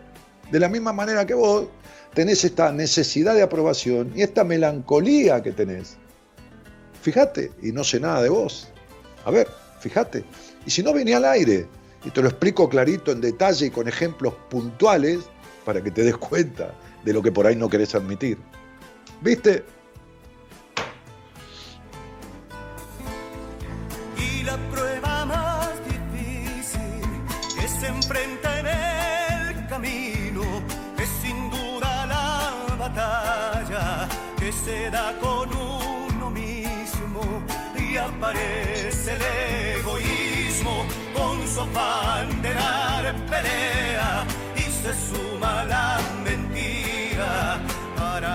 A ver, ¿a dónde le están tirando onda? ¿Le están tirando onda a Gonzi? Fernanda Tevez le tira onda a Gonzi. Y guarda porque Gonzi, Gonzalo, ahí sabemos perfectamente con el operador, con, con Gerardo, que es un ¿eh? un come chicas, ¿eh? así que es un muchacho de 30 años que está solo y no está solo de casualidad, ¿eh? está solo porque es terrible el muchacho. Así que Fernanda, hacete cargo, ¿eh? no histeriques. Cuando callo lo que siento y se pone cuesta arriba y es tan fuerte la tormenta Bueno, y Rodrigo, Rodrigo Reguero dice, Dani, te escucho con mamá desde Bolívar. Bueno, cariño a mamá y a vos, este, un abrazo, Rodri, querido. Eh, muy bien, eh, ¿qué tengo? Tengo a alguien aquí, ¿no? Hola, buenas noches, ¿cómo te va? Hola, Dani. Querida, ¿cómo estás? Muy bien, estoy escuchando como el delay, pero para que voy a bajar la, la radio. Ah, lógico, porque sale más tarde Sí. por ahí. Por teléfono está Sí. directo y por ahí sale más tarde. Claro. Sí. Eh, pero fíjate bueno, vos que naciste... escucharte en vivo, ¿no? Muy bueno. Gracias, gracias. Eh, eh, eh, fíjate vos que naciste el mismo año que la chica que habló antes conmigo. Que no tiene nada que ver, eso no hace nada. El, el año de nacimiento no, no sirve para nada, es simplemente la, la edad que tenés, nada más. Eh, ¿De dónde sos, Ajá. Vanessa? Yo soy de Quilmes. Ah, mira. Este, ¿Y naciste allí? Nací en Quilmes, sí, sí, sí. Tengo una hermana gemela, Mira. Sí. Este, y, y, y vive- ¿Y vivís con quién? Vivo ¿Con sola hace siete años, Ah, mira. Este, sí. ¿Y saliste de la casa de, de tus padres y fuiste a vivir sola o antes te fuiste No, no. en, en pareja? En pareja. Claro, estuve, eh, a ver, más que nada, obviamente la, la charla, digamos, eh, por eso también me quise comunicar, porque, a ver, tuve como una, si yo tengo que hacer una regla, digamos, de, los amoríos, digamos, de amores, eh, con respecto al tema que, que venimos hablando, digo, también eh, me llama mucho la atención, este yo tuve parejas muy extensas, digamos, en mi primer amor eh, estuve cuatro años con el primer amor, después estuve con la pareja, la- mi, mi ex mi ex marido, digamos, me casé, todo, estuve casi siete años eh, y después tuve un novio de tres años. ¿Te casaste a los 20 o qué pasó a los 20? No, yo, o sea, yo me... Para mí, te voy a ser sincera y, y lo voy a decir en, en- para que baje un poco más la radio porque no te escucho. Este, Pero escuchame por el teléfono, la- no por la radio. ¿Para qué me sí, escuchas sí, por la no, radio? yo te estoy escuchando por el teléfono. Yo te escucho por Ah. el teléfono, pero me escuchaba, me- o sea, escuchaba el eco, digamos, de... de Bajá del todo la bueno, radio, ahora no, la un bajé. Ya la bajé y ya está, ya está. Bueno, Este, a los 18 años yo me separé de mi novio, de mi primer amor. Eh, me separé. Este, y bueno, y después conseguí, iba a decir, es que boluda, digamos, perdón la palabra. eh, no, por favor. Acá no se le discute nada a nadie. Si vos crees que sos boluda, sos boluda, no vamos a discutirlo. Sí, Dale. sí, totalmente. Em, no, Dale. no, o sea, iba a decir conseguí, conseguí este, este tipo, no, Es lo, pero es lo que dijiste, es lo que dijiste. Claro, sí, a ver, son palabras que me salen, ¿no? Eh, digamos, eh, con mi, mi ex pareja, digamos, mi ex marido, eh, me vino a conquistar, yo no quería saber nada porque era un tipo grande, eh, después yo estaba recién re- recién separada de mi ex novio, mi primer amor, porque realmente fue un amor lindo, hasta ahí, digamos, entre comillas, porque yo era bastante Entonces, ¿es lindo o es entre comillas? No entiendo. Eh, y bueno, no sé, no sé, no sé. Claro, esto como cuando la gente me dice, qué que lindo que estás. ¿Y sabés de dónde viene? Del cariño, pues yo de lindo no tengo nada. Es, decir, es entre comillas lindo, viene del, del cariño, ¿me entendés? Pero digo, eh, eh, no, fue un amor, mi primer amor fue bárbaro, eh, fue lindo, entre comillas. ¿Entre comillas? Bueno.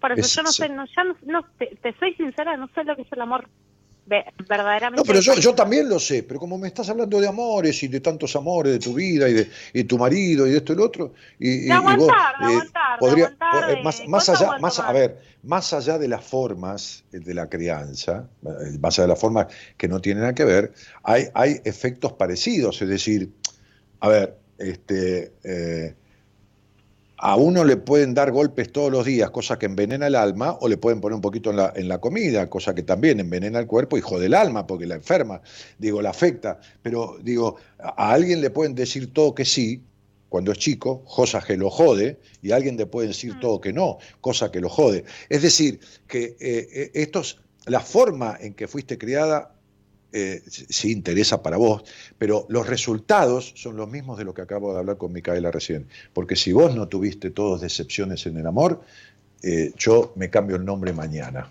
¿Me entendiste?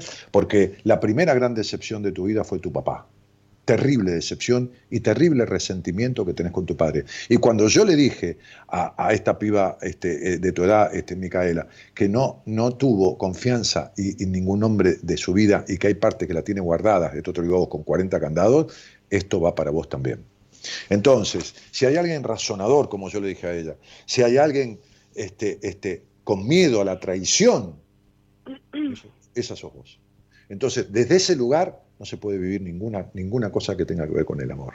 Absolutamente ninguna, princesa. ¿Entendés? Desde la baja confianza. Porque vos fíjate, Vanessa, que vos para afuera, si uno te deja hablar, y yo te dejo, por supuesto, se te escucha con una seguridad de la puta que lo parió, este, y sos una mina que parece perfecta, y sin embargo es una muñequita de torta, como digo yo, que armaste un personaje, pero no para, para estafar, ¿eh? no, no, no, la única estafada sos vos. Armaste un personaje que muestra cierta perfeccionismo, lo que fuera, y para adentro te cagás de angustia en, la baja confianza que tenés en vos. Total. ¿Cuánto, me, cuánto medís? 1,58. ¿Cuánto pesás? Eh, 150 y... Ah, perdón, eh, un kilo 56. ¿Cuánto medís? Perdóname. ¿Cómo un kilo 56 te pesa el alma? ¿Qué, qué me estás hablando? perdón, mido 1,56 y peso 52 kilos, 54. Bien, muy bien. Generalmente, pensá bien en lo que te voy a preguntar. Vamos a hablar de los dos mm. extremos. A ver si hay uno de los dos. Vos caminás un poquito erguida, sacando pecho y con la cintura quebrada. No. O, camina, o caminás en posición tortuga. ¿Cuál, ¿Cuál de los dos? Medio tiradito los hombros para adelante. Depende, depende del momento. La verdad que últimamente vivo nada, nada, no sé, no, no, no, sabría decirte. Pero por lo general camino en la segunda opción, o sea, en la primera opción, erguida, digamos bien, postural. cinturita que grada, eso es falta de confianza. Eso es falta de confianza. Es el otro extremo de la que camina. Pero seguro. Es, el otro extremo de la que camina con la posición tortuga encorvada, metiendo un poquitito el hombro hacia adelante y como cubriendo sus tetas. En vez de, en vez de la. Déjame hablar, carajo, pendeja. Entonces, sí, sí, sí, va. Entonces sería caminar encorvada, cinturita quebrada, colita para afuera, pechito hacia adelante, muestra en esta seguridad una falta de inseguridad total y la necesidad de sentir que atraes la necesidad de sentir que atraes a, los demás, sobre todo a los hombres, que, que, significa tratar de lograr la atención y la mirada que tu padre nunca te dio. Hmm. Sí, seguramente sí. Es que en realidad mi papá, o sea, la imagen que yo tengo de mi padre es laburador, que eso también por ahí me juega mucho en contra en el momento que, por eso yo también quise llamar, ¿no? Este como para digamos eh, eh, resolver este tema. No no no voy a resolver el tema de este obviamente pero bueno a esclarecer digamos este tipo de, cuestiones no eh, mi padre trabajaba se levantaba a las 4 de la mañana se iba a laburar y volvía a las 5 de la tarde y nos traía digamos un un premio, un regalito, un, no sé, un caramelo, un chupetín, un paquete de chisitos, lo que sea. No te digo todos los días, pero lo hacía. Yo, eso, ese es el recuerdo que yo tengo con mi hermana. Yo tengo una hermana gemela. Digamos que estábamos en la hamaca y él nos traía, viste cómo era, bueno, llegué yo, tomen esto. Y yo la bancaba todo, no sé por qué dije yo la bancaba, pero mi mamá la verdad que bastante histérica y bastante, viste, eh, eh, desquiciada. Eh, no quiero ningunearla a mi madre porque la verdad que yo la amo con todo mi corazón, pero bueno, sí, tengo bastantes eh, quilombitos con ese tema. A ver, este, a ver, a ver, a ver, un segundo, amor. Sos la contradicción viva. Son las del gran amor, entre comillas, la de la madre histérica, desquiciada que tenías que bancar, Sí. pero que amás profundamente, y entonces sos Sí. una contradicción emocional de sentimientos Sí, totalmente. encontrados que no terminás de definir nunca, porque por un lado Mm. razonás las afectaciones y por otro lado manifestás sentimientos que no se condicen con ese razonamiento. ¿Entendés? Sí. Bueno, ¿Está, está mal? entonces, sí, muy, Mm, claro, eh, eh, efectivamente. Y así Entonces, estoy, y así estoy yo con 32 años que, que, que realmente, o sea, yo hace desde los 20 años, te lo voy a contar, eh, y lo voy a contar, o sea, no, no, no me importa que me escuche, desde los 20 años que yo tengo un nudo en la garganta, que siento como una opresión en la garganta, que no sé por qué me pasa. Digamos, Pero, a, ver, a ver, si nunca te expresaste en libertad, si caminás de manera diferente a lo que sentís, si desde que sos chica porque nadie te escuchó, nadie. A ver, tu, tu mamá eh, sigue viviendo con tu papá o tu papá con tu mamá se separaron. Sí, están juntos, sí, hace Bueno, bueno, 50, escuchá, 50 años, escuchá un, po- 55 escuchá años. un poco, escuchá un poco porque te nadie te escuchó nunca. Escuchá porque no te escuchás. Sí, después escuchá esta conversación, mi cielo, mañana pasado tranquila. ¿Entendés que vos cargaste, según vos, y bancaste a tu mamá, una tipa histérica y desquiciada, pero tu papá vivió con ella? Entonces, son socios en lo que te afectó. Los chisitos y los sanguchitos y las huevadas estas no tienen nada que ver. Papá nunca te defendió ni te protegió, según vos, de una madre histérica y desquiciada. Entonces tu papá te cagó. ¿Entendiste? ¿Se entiende? Sí, sí, sí.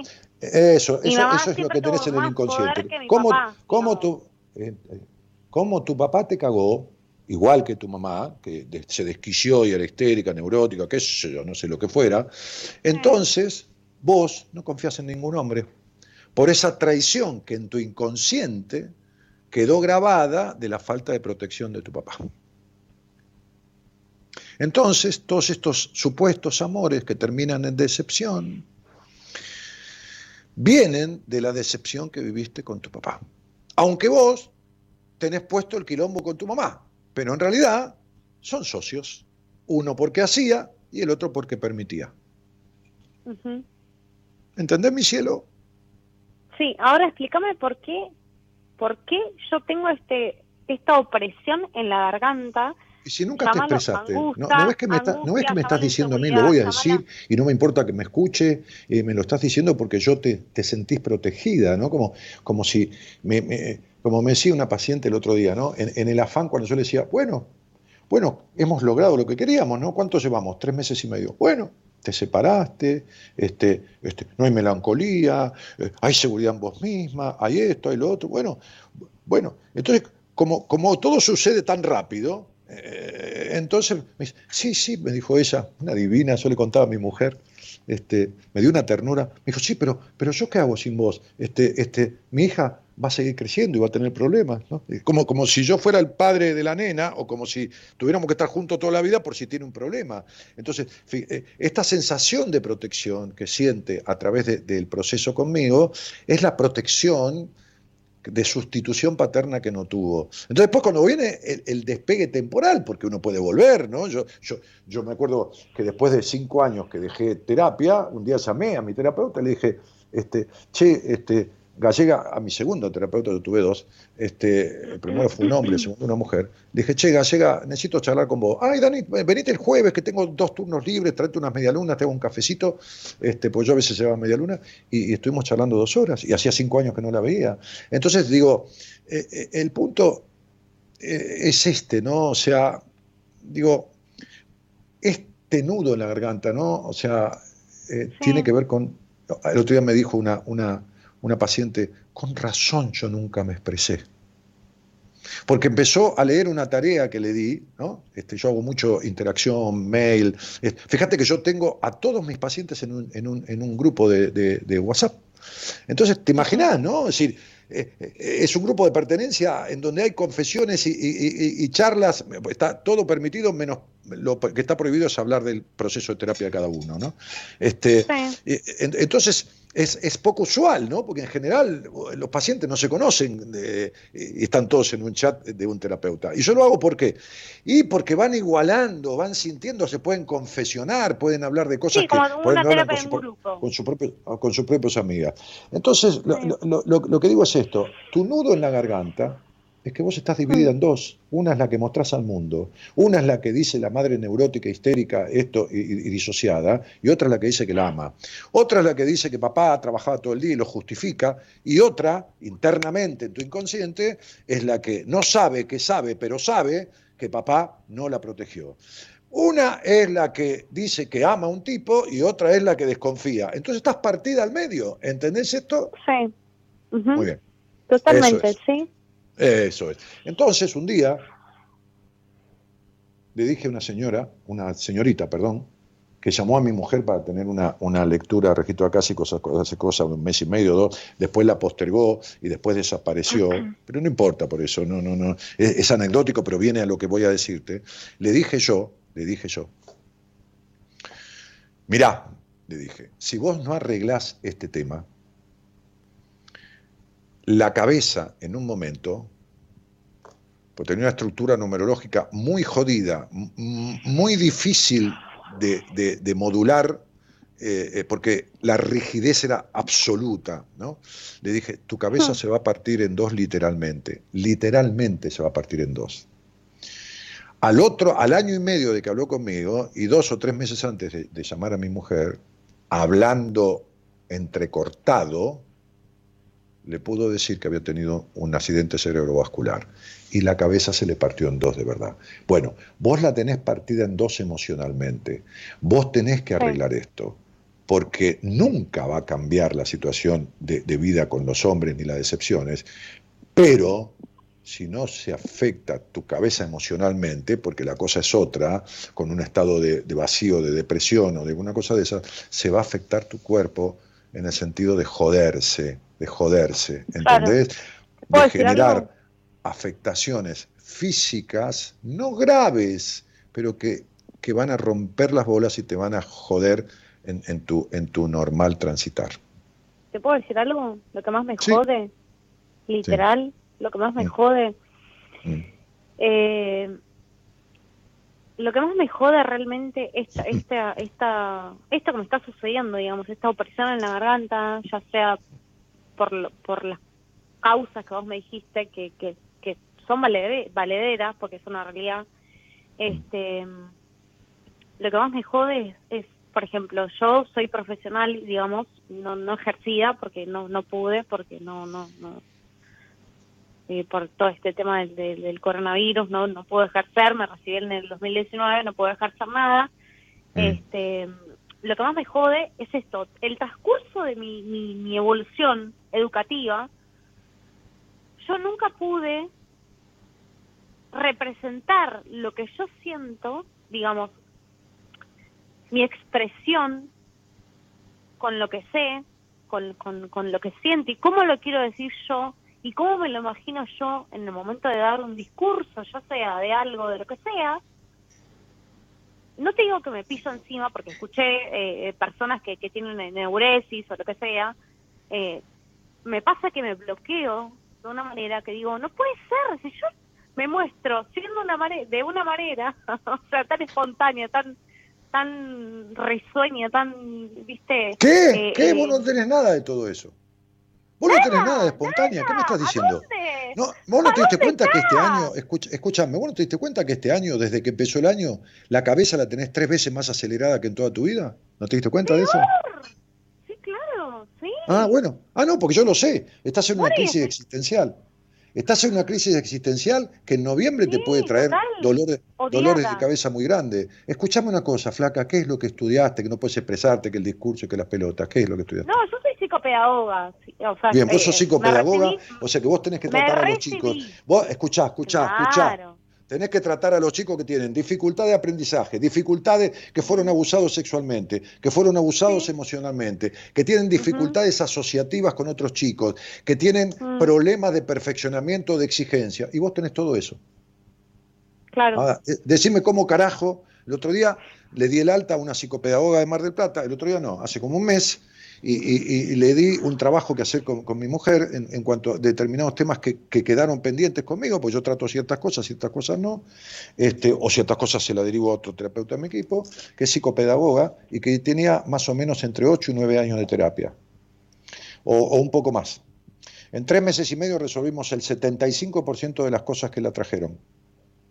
Hmm. Entonces, lo que te digo es, y le dije esto, le dije, vos no podés ejercer porque todas estas afectaciones son las que un niño tiene y vos no tenés resueltas.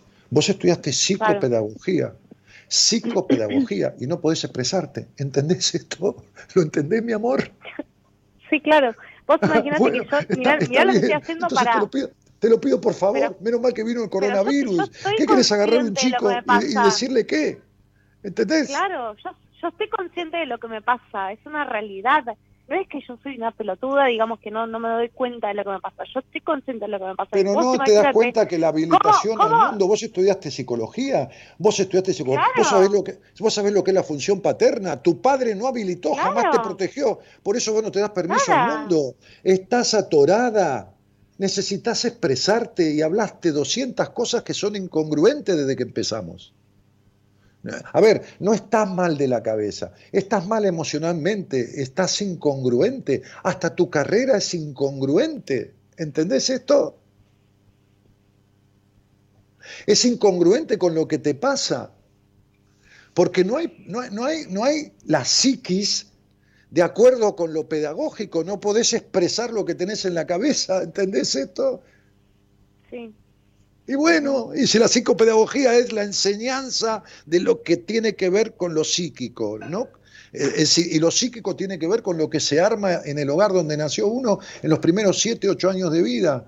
Y ahí está el quilombo entre los chisitos y la madre neurótica. ¿Entendés? Me imagino tu madre arrancándote la bolsa de chisitos y diciéndote, basta de comer esta porquería que después no comes la comida. Me imagino eso. ¿Entendés? Sí. Ah, sí, viste, ahí tenés. Y bueno, entonces sería, ¿no ves que es incongruente el hogar? Y entonces, princesa, querida, es la misma incongruencia que vos tenés en la vida. Un día le dije a una psicóloga, escuchame una cosa, tenés abandono y resentimiento con tu padre, sí. Tenés un terrible problema con la sexualidad, sí. Bien, ¿te llevaste para la mierda con tu mamá? Sí.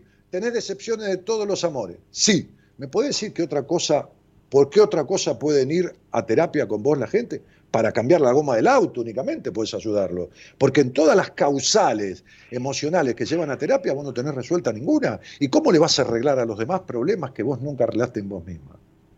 Entonces, si vos no podés expresarte, ¿cómo vas a trabajar con un chico con dificultades de conexión y de expresión? Claro, es que también pues yo por eso también eh, llamé, eh, yo de hecho tengo el 22 de septiembre tengo una charla con vos pactada. sí, vamos a ver, vamos, vamos, a hablar de otra cosa. Vamos a hablar de lo que del, Nudo, Mira, yo un día de esto voy a sacar, un día de esto voy a sacar una paciente mía que tiene, creo que 8 o 9 años de terapia, ¿no? Y que en las primeras eh, 8, a ver, no, más 15, 18 días. No podía tragar, a ver si me entendés, hace 8 o 9 años que no podía tragar. Es más, pertenece a un grupo, un grupo de, Facebook, así como hay gente que se agrupa para lastimarse, para adelgazar, para ser anoréxico, para eh, un grupo de los que no pueden tragar sólido, sólido, o sea, todo tiene que ser líquido, pues no pueden tragar sólido.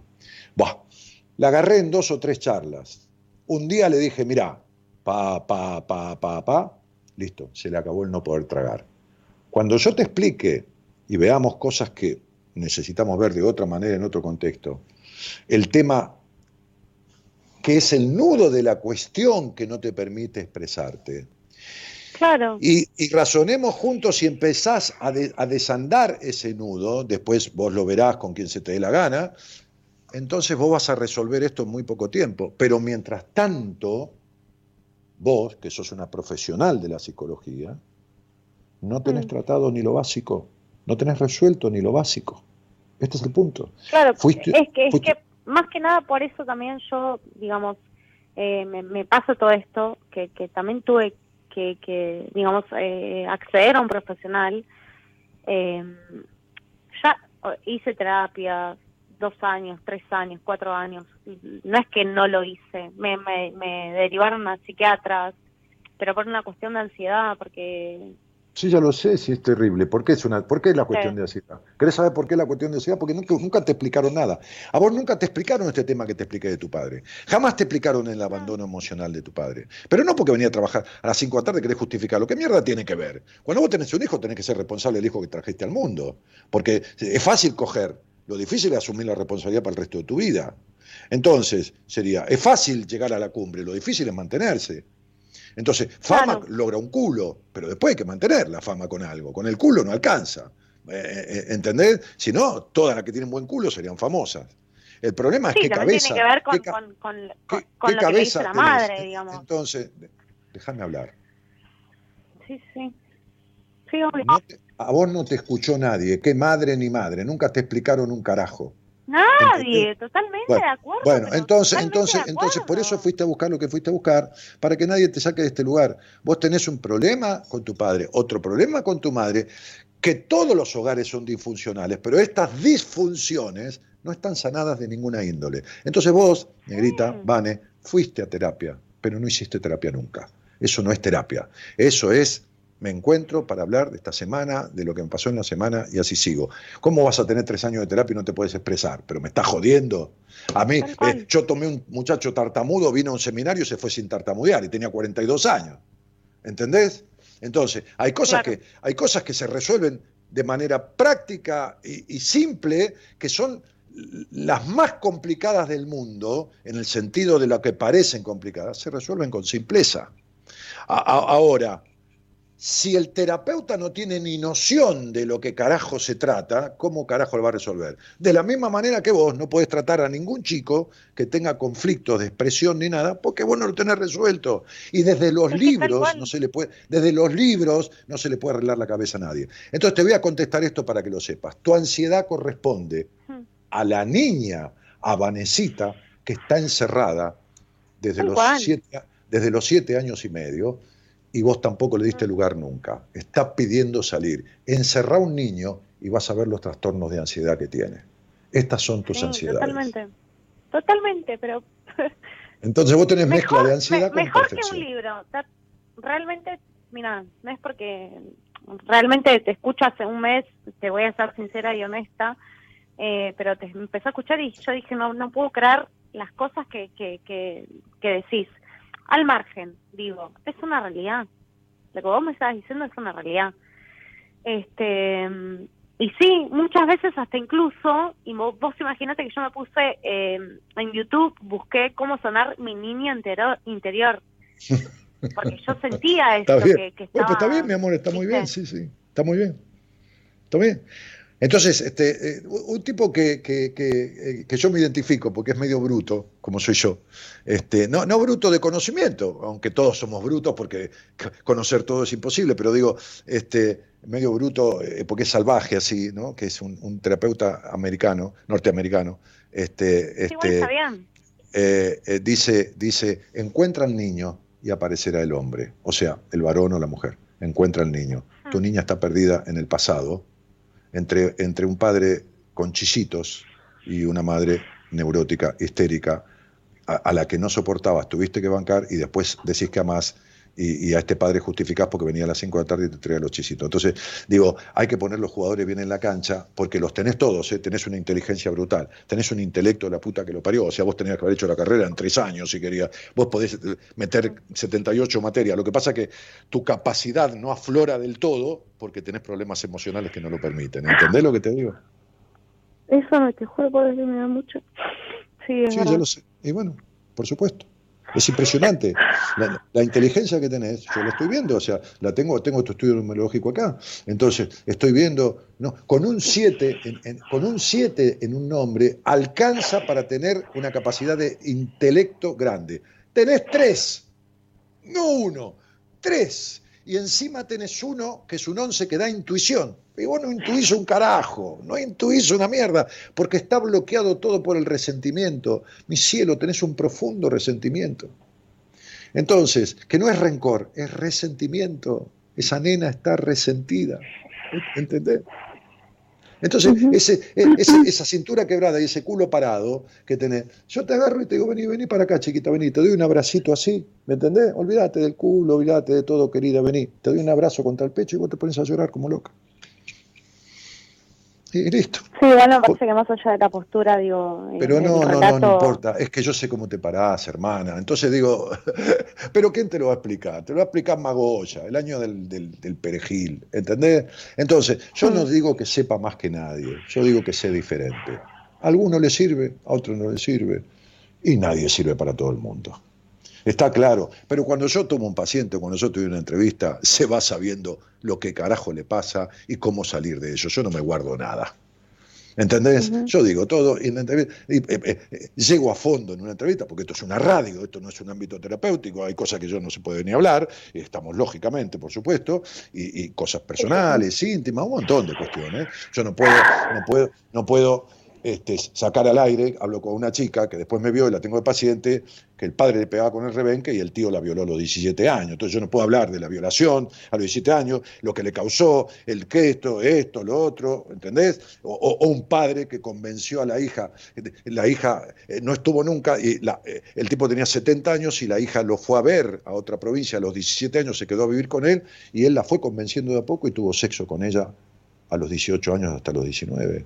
Entonces, ¿qué querés que hable esto al aire? ¿Cómo carajo hago? No, ah, Bueno, hay un punto en que no. ¿Entendés esto? Bien, entonces, digo, eh, definitivamente, eh, eh, a mí con la hora me sobra para que el otro explicarle lo que necesita saber y después que haga lo que quiera.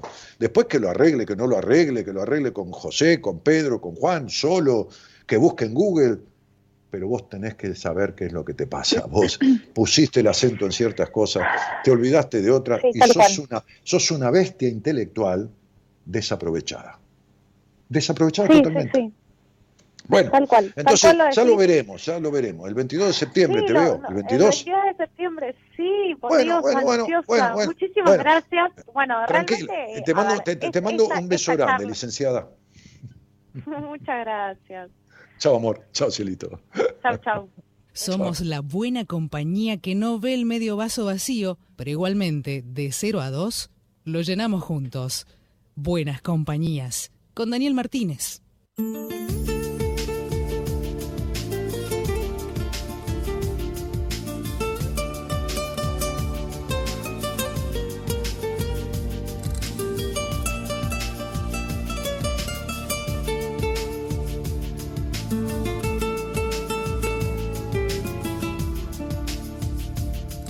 Nadie escoge a su familia o a su raza cuando nace. Ni el ser rico, pobre, bueno, malo, valiente o cobarde.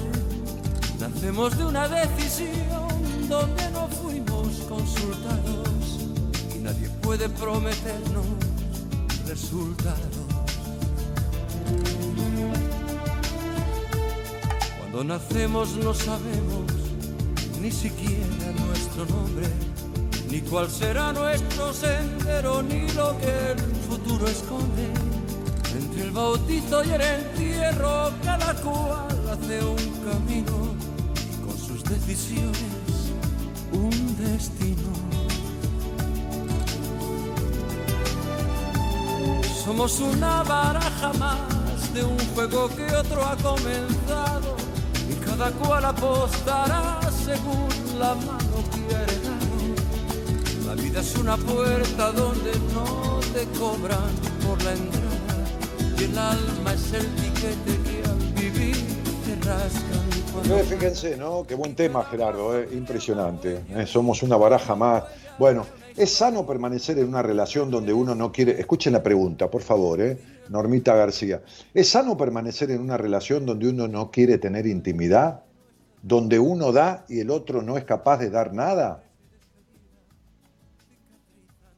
Pregunta si es sano. O sea, ella no quiere dar, o alguien, no sé, ella, supongo ella, ¿no?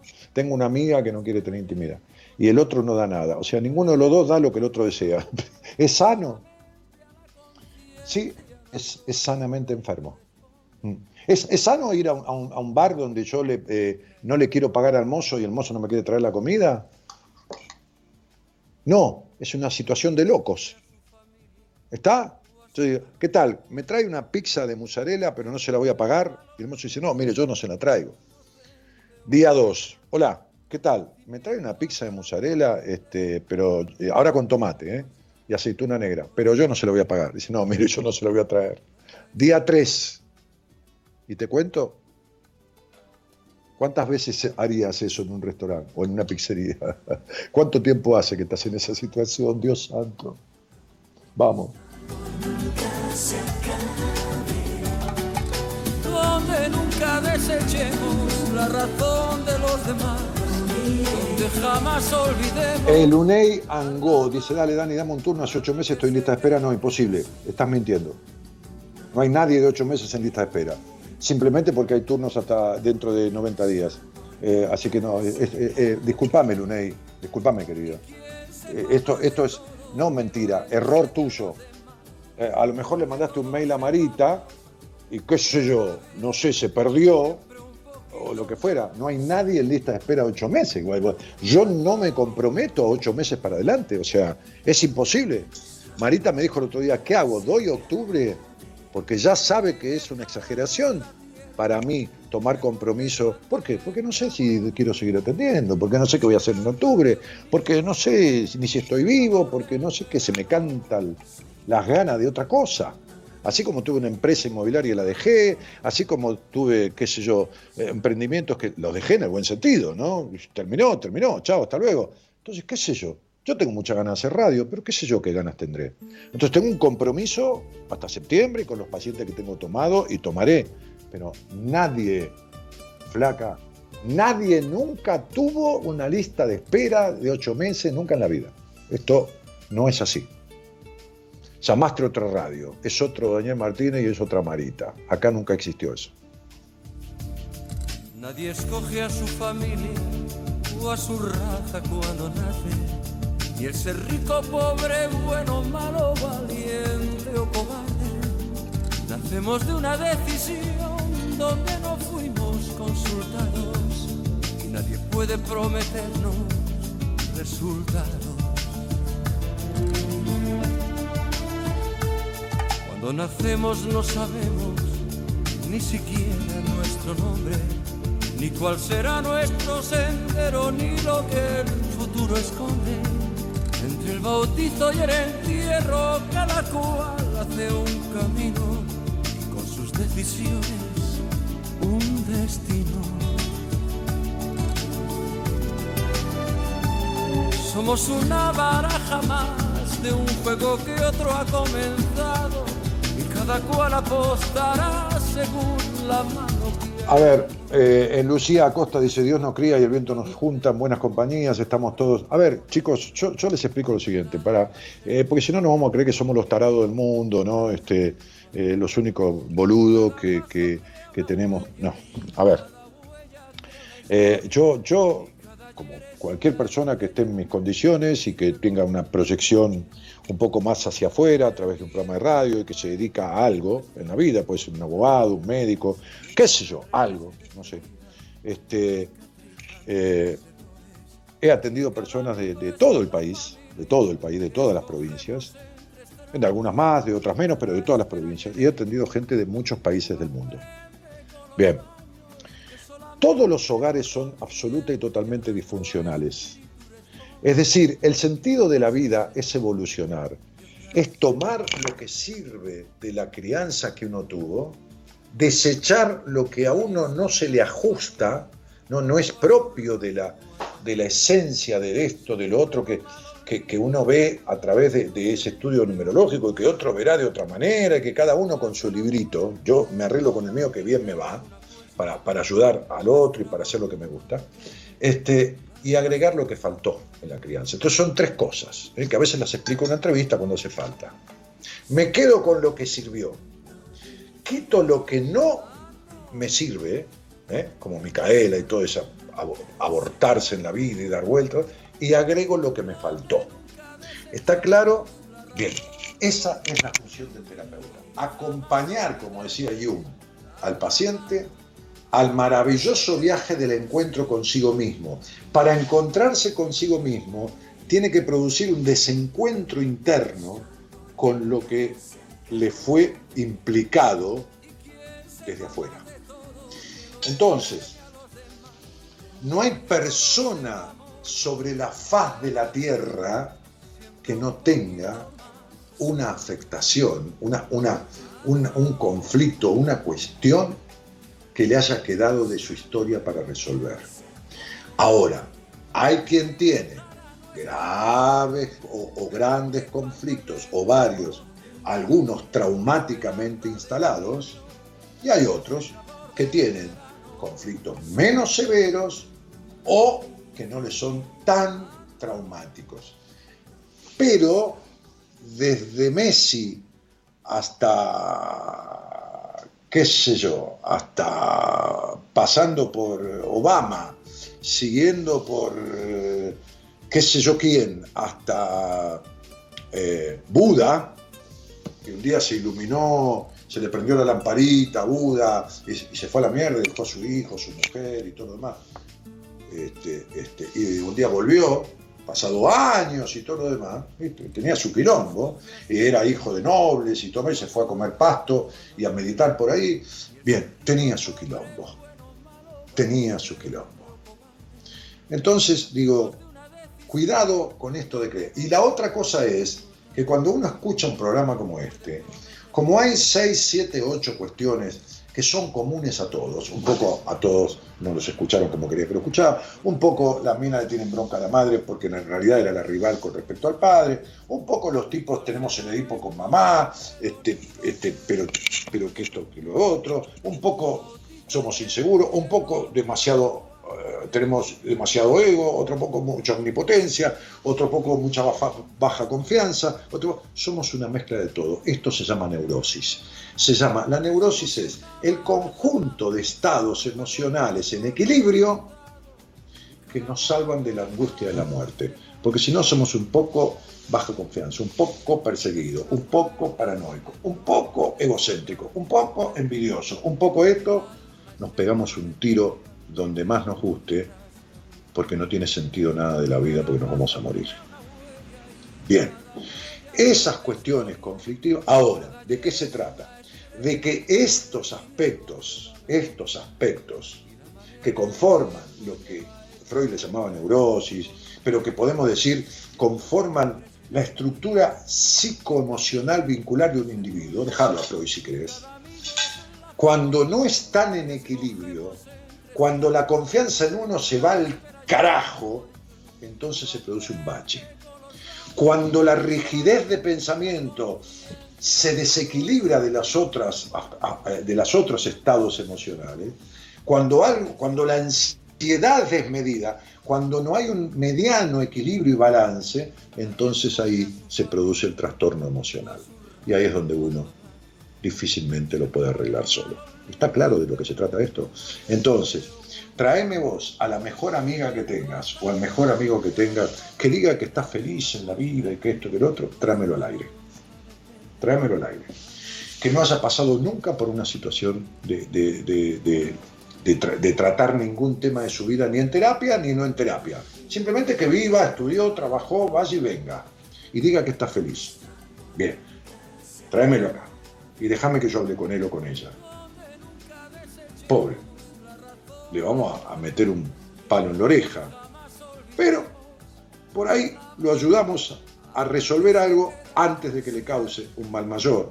Pero es imposible que no tenga una disfunción, una afectación, un algo. Que viva en mayoritario bienestar no quiere decir que yo no me enoje, no tenga un día triste, no tenga, qué sé yo, no me persiga un día, no me equivoque en algo, no hago un negocio y me salga para la mierda. El problema es qué es lo mayoritario. Lo mayoritario de Micaela es el abortarse ella misma.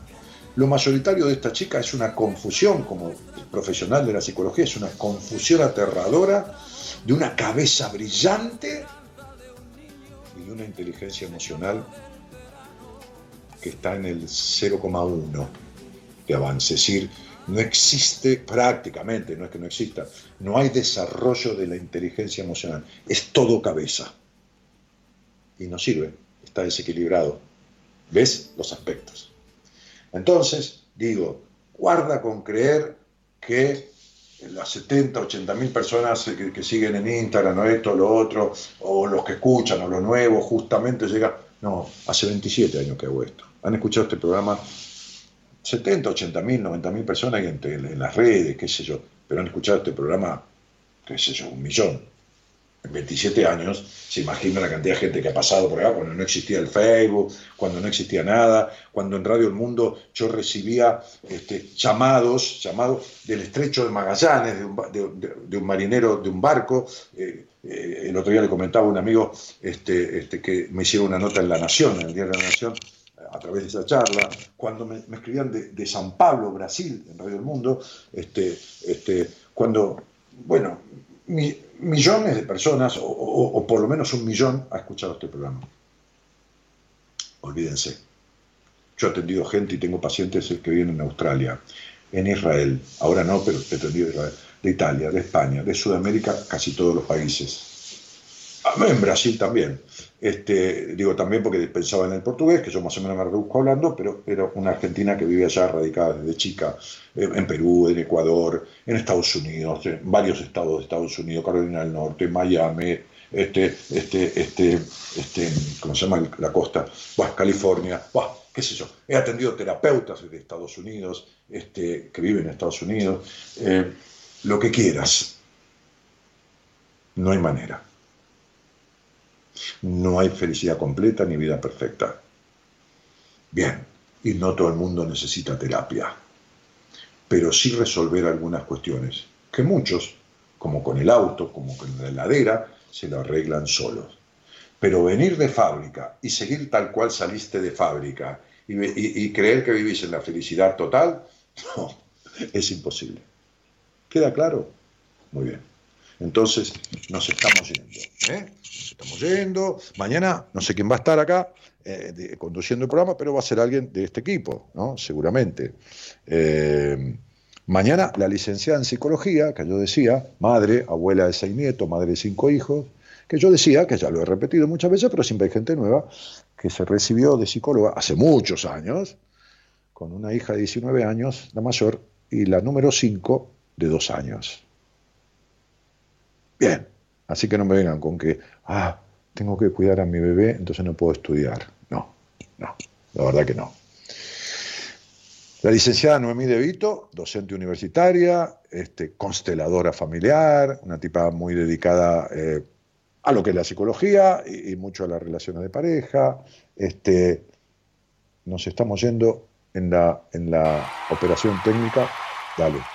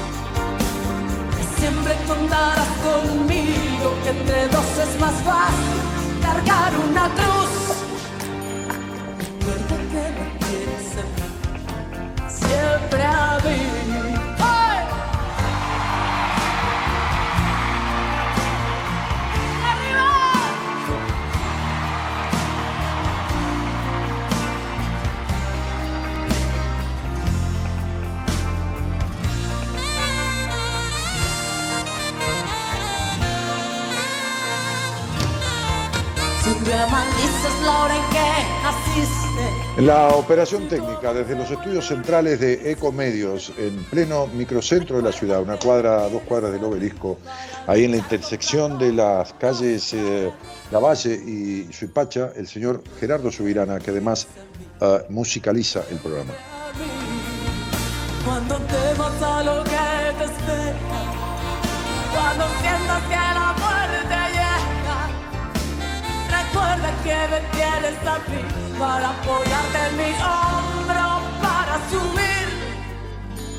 Recuerda que me tienes a mí, iré junto a ti. Por otro lado, eh, en otro sector de Buenos Aires, triangulando, eh, el señor Gonzalo Comito en la producción.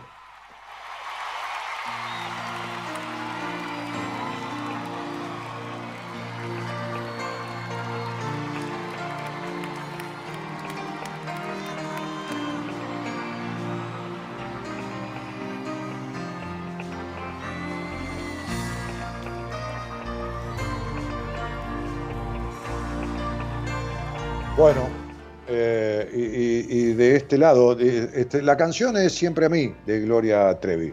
Y bueno, este, recordá que tenés lo único que vas a tener el resto de tu vida y de lo cual no te podés separar nunca, que es siempre a vos. Y si no te tenés bien a vos, no sirve nada de todo lo demás.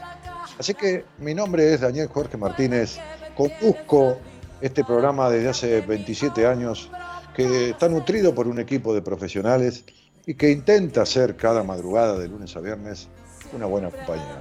Chau a todos y gracias por estar. Sientas que tu casa estalla y la violencia en tu familia mata.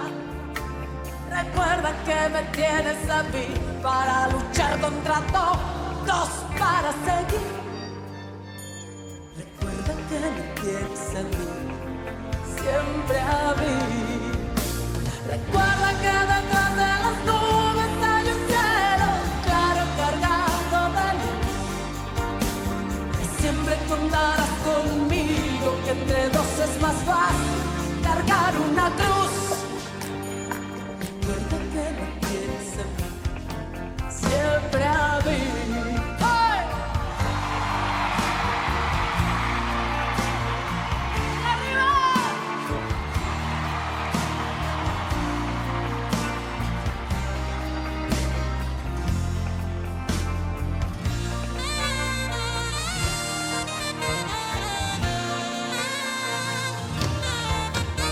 Día maldices la hora en que naciste, o si tu amor se vuelve un imposible, recuerda que me tienes a mí para luchar contra todos, para mí. Recuerda que me tienes a mí, siempre a mí, cuando temas a lo que te espera, cuando sientas que la muerte llega recuerda que me tienes a mí para apoyarte en mi hombro para subir. Recuerda que me tienes a mí y iré junto a ti. Recuerda que me tienes a mí, siempre a mí. Recuerda que me tienes a mí, siempre a mí siempre.